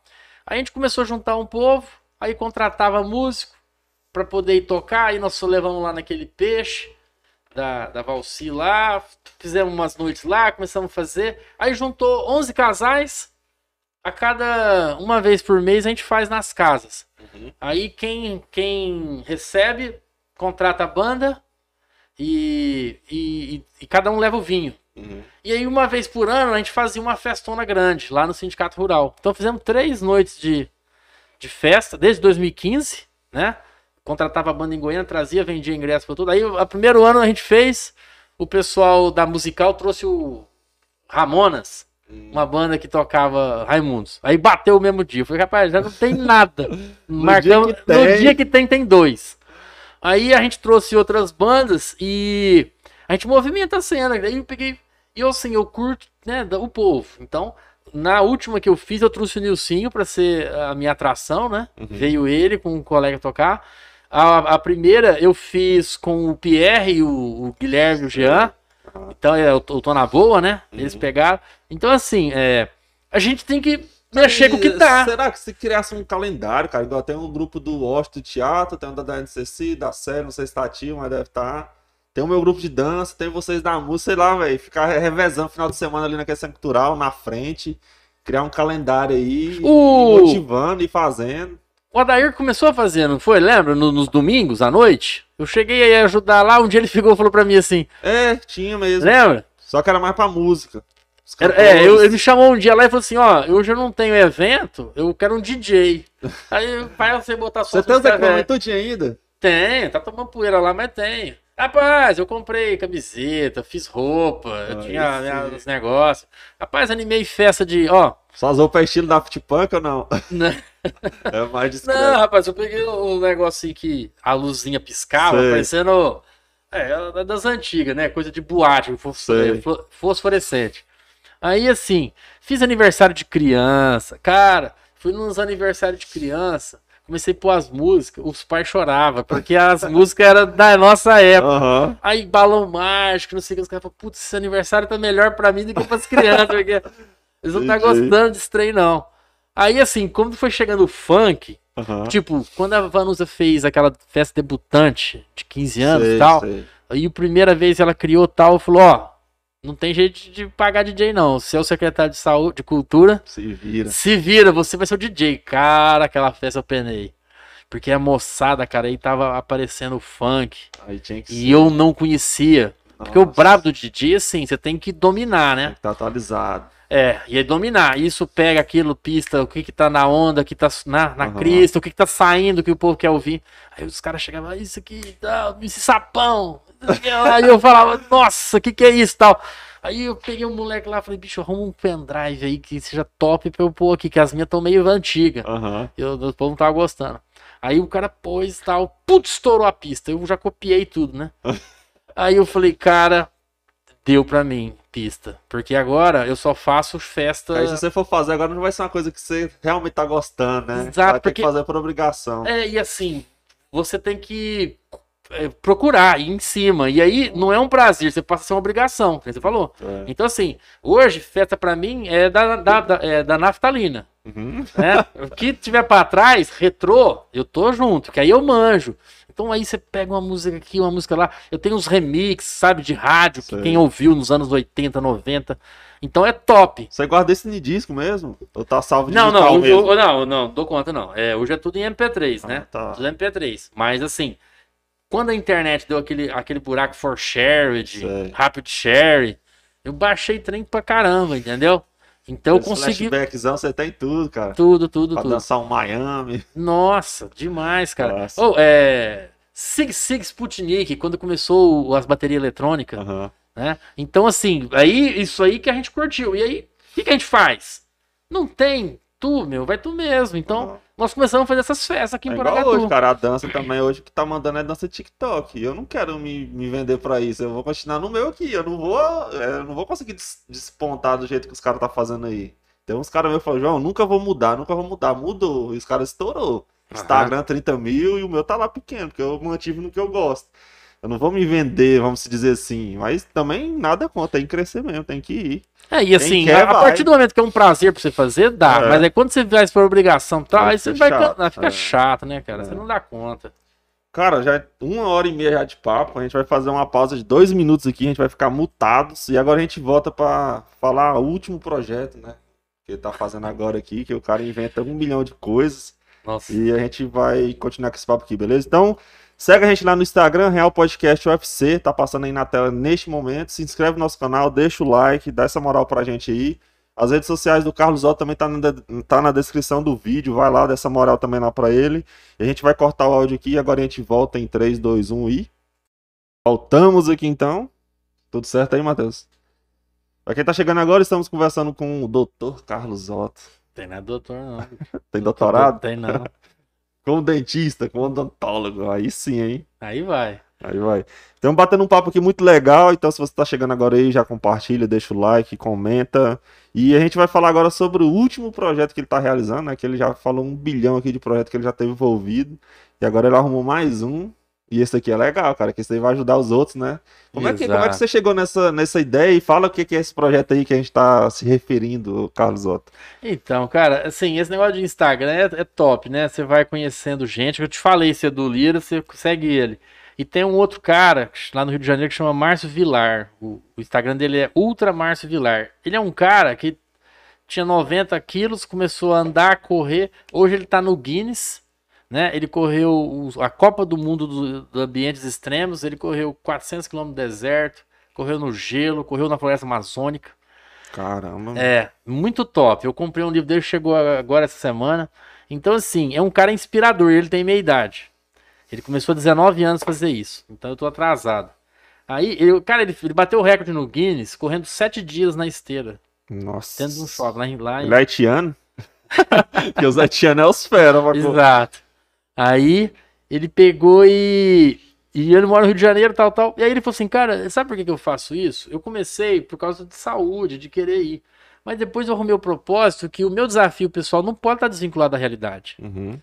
Então, assim, é, eu toco a vida, eu machuquei meu joelho, eu gostei, eu gosto muito de bola, né? Uhum. Corintiano, torço pro Vila, gosto de vários esportes e tal. Eu joguei muita peteca aqui em Porangatu, era muito top. Nossa, era altos campeonatos de peteca. O Coutinho, o Coutinho e o Ezio eram os top aqui, rapaz, é difícil bater neles e tal. Apanhei deles demais nesses campeonatos. E eu, então, assim, eu sempre gostei de esporte. Aí, quando eu machuquei o joelho e demorei pra operar, a perna ficou meio torta e tal. Aí eu parei com o esporte, e quatro filhos trabalhando, trabalhando, trabalhando. Uhum. Aí o ano passado, 50 anos, tal, tal, vamos fazer os exames, aí os exames tudo alterado, né? Aí o médico falou, ó, você precisa começar a fazer alguma coisa tal.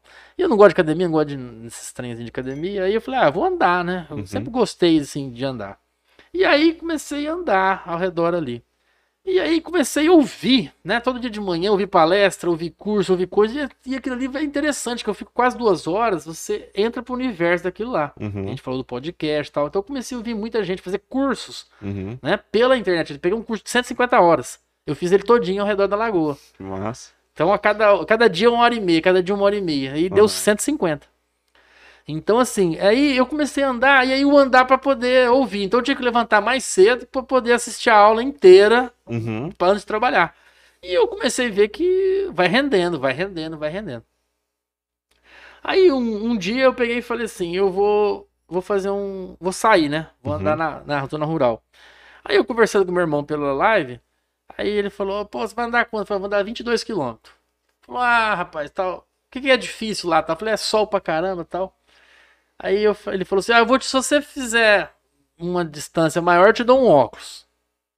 Eu falei, mas distância maior? Ele falou, é. Eu falei, ah, você quer me desafiar? Ele falou, ah, então desafio. Quanto você vai andar? Eu falei, ah, eu vou andar 50 quilômetros. Pô, se você andar 50 quilômetros, eu te dou um óculos só. A Hiro, que é a empresa dele lá de São Paulo. Aham. A Hiro Comunicação te dá um óculos. Eu falei, beleza. Aí fechamos essa brincadeira, tal, tal. Aí eu fiquei pensando, falei, pô, mas vou ganhar um óculos do meu irmão, tal, fazer 50 quilômetros. Cara, eu podia fazer essa brincadeira ser maior. Aí voltei pra ele, liguei pra ele, falei, cara, vamos fazer diferente? O quê? Falei, eu vou dar cinco cestas básicas, porque eu tava assim, desesperado com a situação que tá acontecendo no mundo, não vendo nada acontecer dentro de Porangatu. Eu tentando de várias maneiras, dentro de empresas, dentro de associação, fazer alguma coisa pra motivar a cidade, as pessoas, porque tá difícil pra todo mundo, mas tá pior pra quem tá mais, Uhum. que é mais carente, que tem pior Mais vulnerável. a, é, a- a pior condição. Então, assim. E a gente não toma atitude? A gente fica fazendo de conta que não vem enquanto não bater na minha porta? Falei, cara, nós temos que fazer alguma coisa. Eu tenho que fazer. alguma- Só que, assim, não consegui sensibilizar ninguém. Uhum. Então eu fiquei nessa. Quando meu irmão me propôs isso, eu falei, cara, vamos fazer o seguinte: eu dou 5 cestas, você dá 10. A Hero dá 10. Ele falou, "Ah, dou. Eu falei, então nós vamos gravar isso e eu vou postar nas minhas redes. Uhum. E aí, quem quiser me desafiar pra 50, porque as pessoas me conhecem. Uhum. Então, me via tomando uma cerveja. Você tem um network grande, cara. Você Então. conhece muita gente. Você É. passado atual. Exato, né? Essa moçada aí da musical, tal, o pessoal mais novo, a gente conheceu aqui. Então, assim, aí o pessoal sabe que eu gosto de uma boemia, tomo uma cerveja, fumo um cigarrinho, Uhum. o paieiro. Aí, cara, não tô fazendo isso. Tô quieto, os velhos tá tudo, tá tudo enca é, encaixotado. Aí eu falei, cara, eu vou pôr nas, nas, nas, nas redes, né? Uhum. Quem quer me desafiar? Eu vou dar cinco, você vai dar quantas, né? E aí, cara, o povo, assim, como nós estamos meio afastados, essa turma do rock aqui que a gente se encontrava, vai fazer um ano e tanto que a gente não faz mais festa, né? Nossa, faz falta, hein? É, e tá todo mundo na sua. Então, assim, ninguém sabe o que cada um tá fazendo muito. Então, e eu tô andando desde novembro. Aí eu peitei 22 quilômetros. E aí tirei foto, botei lá e tal. Aí o colega falou, rapaz, mas você tá indo de carro, você tá indo de bicicleta, você tá indo de moto, você tá fazendo o que? Eu falei, não, a pé. Aí fiz o 35. Aí falei pro meu irmão, eu vou peitar esse 50. Aí foi quando eu joguei nas redes, porque eu tava com medo, sabe? Eu falei, será que eu dou conta? Será que esse trem vai? Aí eu falei, eu vou fazer o 35. Aí fiz 35 quilômetros. Então tô indo aqui pro lado do, do cemitério, né? Na saída aqui pra, pra Bonópolis. E aí consegui fazer, cheguei bem, tal, tal, vai fazendo umas bolhas tal. E aí joguei. Aí, como eu conheço o padre Eduardo, e sei, né, numa conversa que a gente teve, ele falou da dificuldade, né, que uh, diminui as pessoas na, na igreja, então não levam os alimentos tal, a dificuldade pedindo cada vez maior. Eu falei, vamos ajudá-los. Então aí surgiu. Aí o Jean, lá do, né, do amigo nosso, lá do podcast também, falou: não, eu faço todas essas artes pra você aí, pra você fazer isso. Aham. Falei, cara, beleza. Aí ele criou, né? Nossa, faz umas coisinhas engraçadas lá e tal. E aí foi pegando. E as pessoas estão indo. Então hoje nós já estávamos com mais de 80 cestas. Nossa, cara, uma brincadeira então, ali. uma brincadeira, quer dizer. irmão. É, aí eu peguei e falei, né? Se a gente conseguir 100 cestas a 100 reais cada uma, dá 10 mil reais. Quer dizer, eu não conseguiria colocar 10 mil reais. Mas assim, você colocando seu esforço e as pessoas vendo que você tá interessado. Uhum. Cara, teve, né? Colega meu aqui que doou 10 cestas básicas, né? Então, assim, é, sabe quando você. Isso aí dá um ânimo, cara. Com Então, certeza. assim, é, Não, e eu- bom que você não desanimou quando as empresas bateu a porta na, primeira tentativa, né? Exato, foi assim, que eu não consegui também- sensibilizá-las. E aí Ah. a gente, às vezes, quer ir no caminho de sempre. Uhum, Porque imagina, eu bati na porta, aí o outro bateu, o outro bateu, aí a empresa tá com o saco cheio. uhum. Então o que, que eu fiz? Eu falei, não, vou... surgiu a ideia, eu falei, vou fazer com meus amigos, que quem tá. E aí, cara, foi assim, nunca ficou um dia sem ter doação, entendeu? Uhum. Então, assim, eu acho que a gente vai conseguir, se Deus quiser, a gente vai até superar essa, Uhum. essa, essa, essa quantidade, né? Aí, sábado passado, eu fiz 44 quilômetros. Nossa, tá pertinho. Aí, bicho, foi brabo, assim. Foram 10 horas e meia de estrada, né? E assim, é, tava indo de boa. Uhum. Aí com 38 quilômetros começa a abrir umas bolhas. Aí você tem que caminhar na bolha, tal, tal, tal. Então, assim, é, pegou. Mas assim, aí eu fiquei com aquele negócio. Pô, será que eu consigo? Será que vai dar? Aí eu peguei e levantei domingo. Falei, hoje eu tenho que completar os 50. Então aí, domingo, eu já levantei, fui, dei duas voltas, duas voltas ou três voltas na lagoa, consegui fazer mais 6,5 km. Então, quer dizer, na minha cabeça eu já fechei os 50. Aham. Então, tem jeito. Eu fiz 44 mais 6. Aí tem uma data? Como é, que- Sábado. é sábado agora? Sábado agora. Aí não posso perder o pique, né? Entendi. Então eu tô levantando. Hoje eu fiz 10 km de manhã. Então eu tô fazendo sempre 10 km de manhã. Às vezes à noite eu dou mais uma caminhada, tal, tal, pra completar uns 15, 16. O corpo não sai do ritmo. Exatamente, pro corpo acostumar. Uhum, Então, aí nessa pegada, eu quero ver se a gente consegue a- as cestas agora, né? uhum. E aí até semana que vem eu tô entregando isso aí pro Padre Eduardo. Então, é sabadão. Sabadão, quatro e meia da manhã, eu tô saindo. E se alguém quiser a- a ajudar aqui, como é que faz? Então, é nas minhas redes sociais, né? Que a gente tá no Instagram, principalmente, Facebook. E também na, na Secretaria da Matriz, Uhum. né? O pessoal lá tá recebendo as cestas. Eu tô fazendo as minhas cestas, eu tô, pus no valor mais ou menos de 100 reais, né? Uhum. Então, daí lá, a partir de amanhã nós vamos divulgar o Pix, a, a conta tal, para poder as pessoas fazerem depósito. E aí a gente vai comprar todas essas, essas cestas e vamos fazer a entrega. Ou se não, se a pessoa quiser levar alguma cesta que tenha pronta, pode levar lá já direto na, na igreja matriz, falar que é por causa do desafio e tal, que aí depois a gente faz a contagem Entendi. e, fa- e presta um esclarecimento para a cidade, né? Aí quem quiser ficar mais- por dentro mesmo é acompanhando o seu, o seu Instagram, é, eu né? tenho Instagram, o Instagram lá eu tô fazendo, contando lá que vai ser o desafio, lá que vai ser o Pix, vai ser mostrado, a Exato. contabilidade no final de tudo. Vai ser tudo lá, porque eu comecei a mexer com isso aí e tal, achei interessante. E assim, agora vai vir desafios pra, pra vida, bicho. Cara, porque massa. eu tô vendo aí, tem um caminho. Porque assim, o, o andar, isso aí é, um, é uma. É uma tribo. Uhum. Os peregrinos, os caras que andam, né? Tem o caminho de Santiago Compostela, que são vários caminhos, e um dos maiores é de 800 quilômetros. Então eu descobri um aqui em Goiás, que é o Cora Coralina. Ele Uhum. sai de Corumbá de Goiás e vai para Goiás Velho.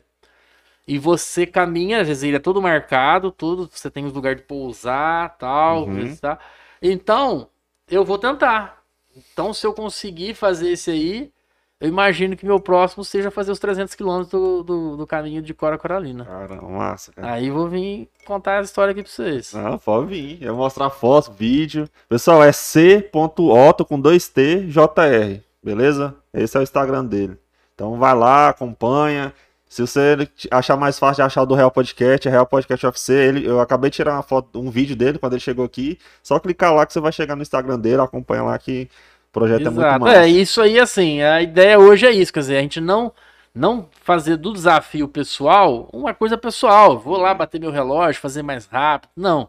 É a gente, assim, criar consciência que nós mudamos a realidade do nosso lugar. Eu acho que sempre foi isso, sabe? Eu sempre quis sair de São Paulo para mudar a realidade. Porque, assim, é uma, umas coisas complicadas que eu falo, mas eu tô nem aí. Não, e já volta até naquilo que você falou no começo, de não esperar o público fazer, o povo tomar a iniciativa, o povo fazer. Tipo, a semana do povo, as coisas. Exatamente. Porque assim, é, é- assim, meus irmãos, tudo mora em São Paulo. Tem um que mora ali perto de Minas, mas é 50 km de São Paulo. Uhum. Então, assim, o paulista acha, o Fabão que tá lá em Ribeirão, ele vai ver isso aí. O paulista acha que o Brasil é aquilo lá. Ela é o centro do mundo.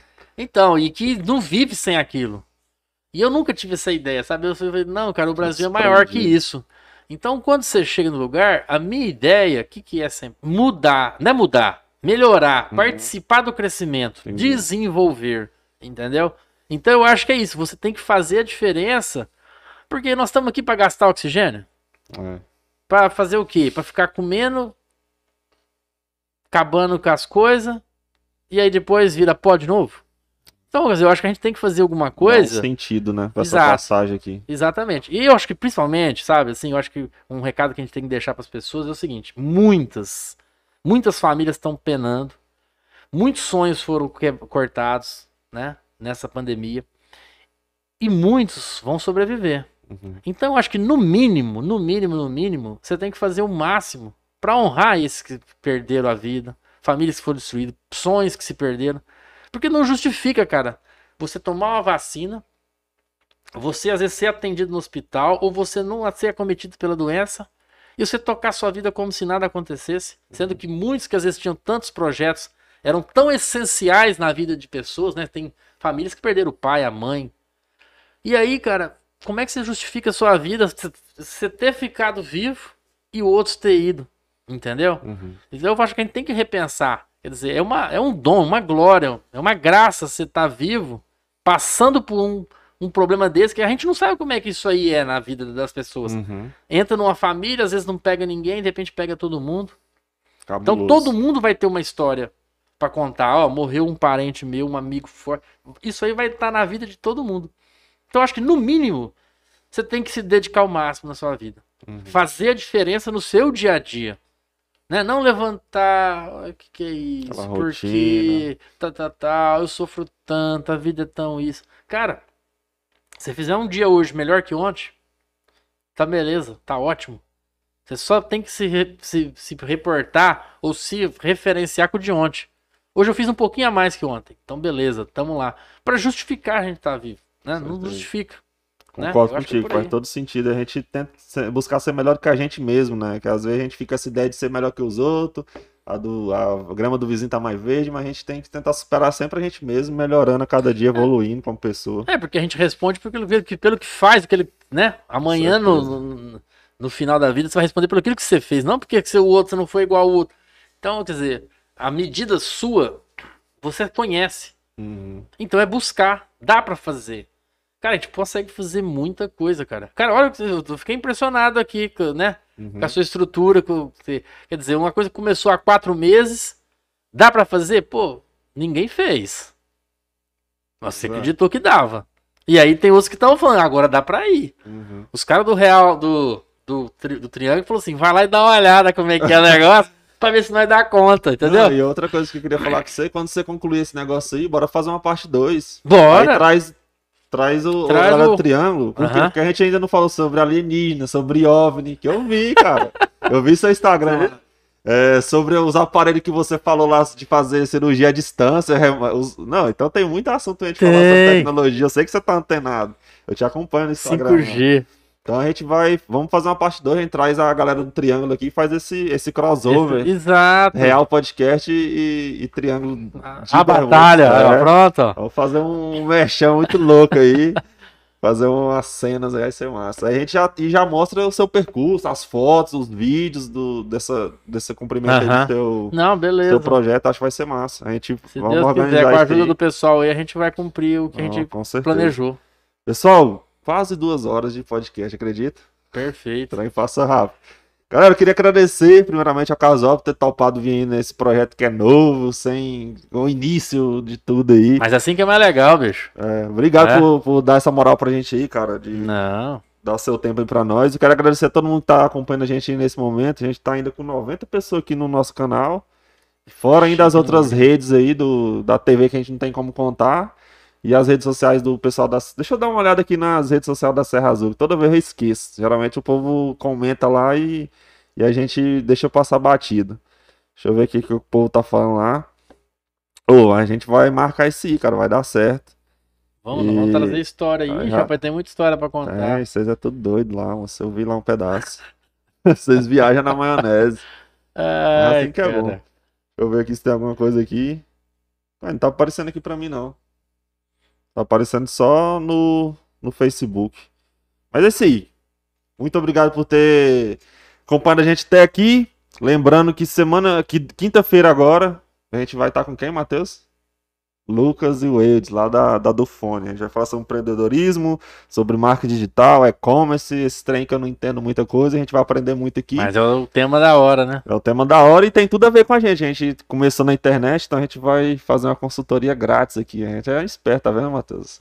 Tô brincando. Os caras vão falar sobre o trabalho deles, eles estão com uma proposta de um estúdio também. Então é um projeto bem bacana que eles estão fazendo aí. Obrigado a todo mundo que tá assistindo. Eu queria que você deixasse as últimas palavras aí pro nosso público. E essa câmera aqui é toda sua, Carlos Otto. João, parabéns. Você, o pessoal aqui da produção. É... Eu fiquei muito lisonjeado do convite. Eu acho que é por aí, a moçada, vocês é que vão levar as coisas para frente. E deixar o recado pessoal é isso. Vamos né, se mexer. Né? A pandemia tá aí para apresentar um novo, uma, uma nova configuração, uma nova forma de fazer. Só que o mundo não vai parar, né? Infelizmente, a gente vai perder muita gente, a gente vai perder, às vezes, a forma de fazer e tal, mas a vida vai continuar. Hum. Então, assim, não vamos esmorecer, vamos buscar, né, dentro da gente, dentro dos amigos, dentro da, da, do nosso conhecimento, da, da, da onde a gente pode buscar informações e vamos nos reinventar, vamos nos reinventar e sempre fazer melhor, né? Um pouquinho melhor do que ontem. É isso aí. A gente consegue sim. Só para finalizar aqui os últimos comentários, o Nilson falou, lembrando nossos bailes de PGTU, Terra Abençoada, Porangatu, nome de cultura. Big abraço, meu irmão. Um abraço, meu irmão. O Eric Badião, um papo com gente inteligente é outro nível mesmo. Não sei, ainda não. Aí eu... não fiz entrevista, não, que eu fui entrevistado. O Nilson aqui colocou: nessa sexta-feira tô indo pra Rialma comemorar um ano de estúdio show pela Alvorada FM. Aí sim, é, cara. É o show que ele faz pela Alvorada FM toda sexta-feira. hein? É. E conta com a presença positiva do meu amigo Dr. Carlos Otto. Tô, eu falhei no último ali, mas eu vou estar tá lá. A Fabiana Teles, Dr. Carlos Otto, pessoa ímpar, especial e humano. Prazer te ouvir. Ah, você não vale, não, minha irmã. Parabéns, amigo Carlos Otto, brilhante prosa. É isso aí, galera. Então, obrigado a quem acompanhou até aqui.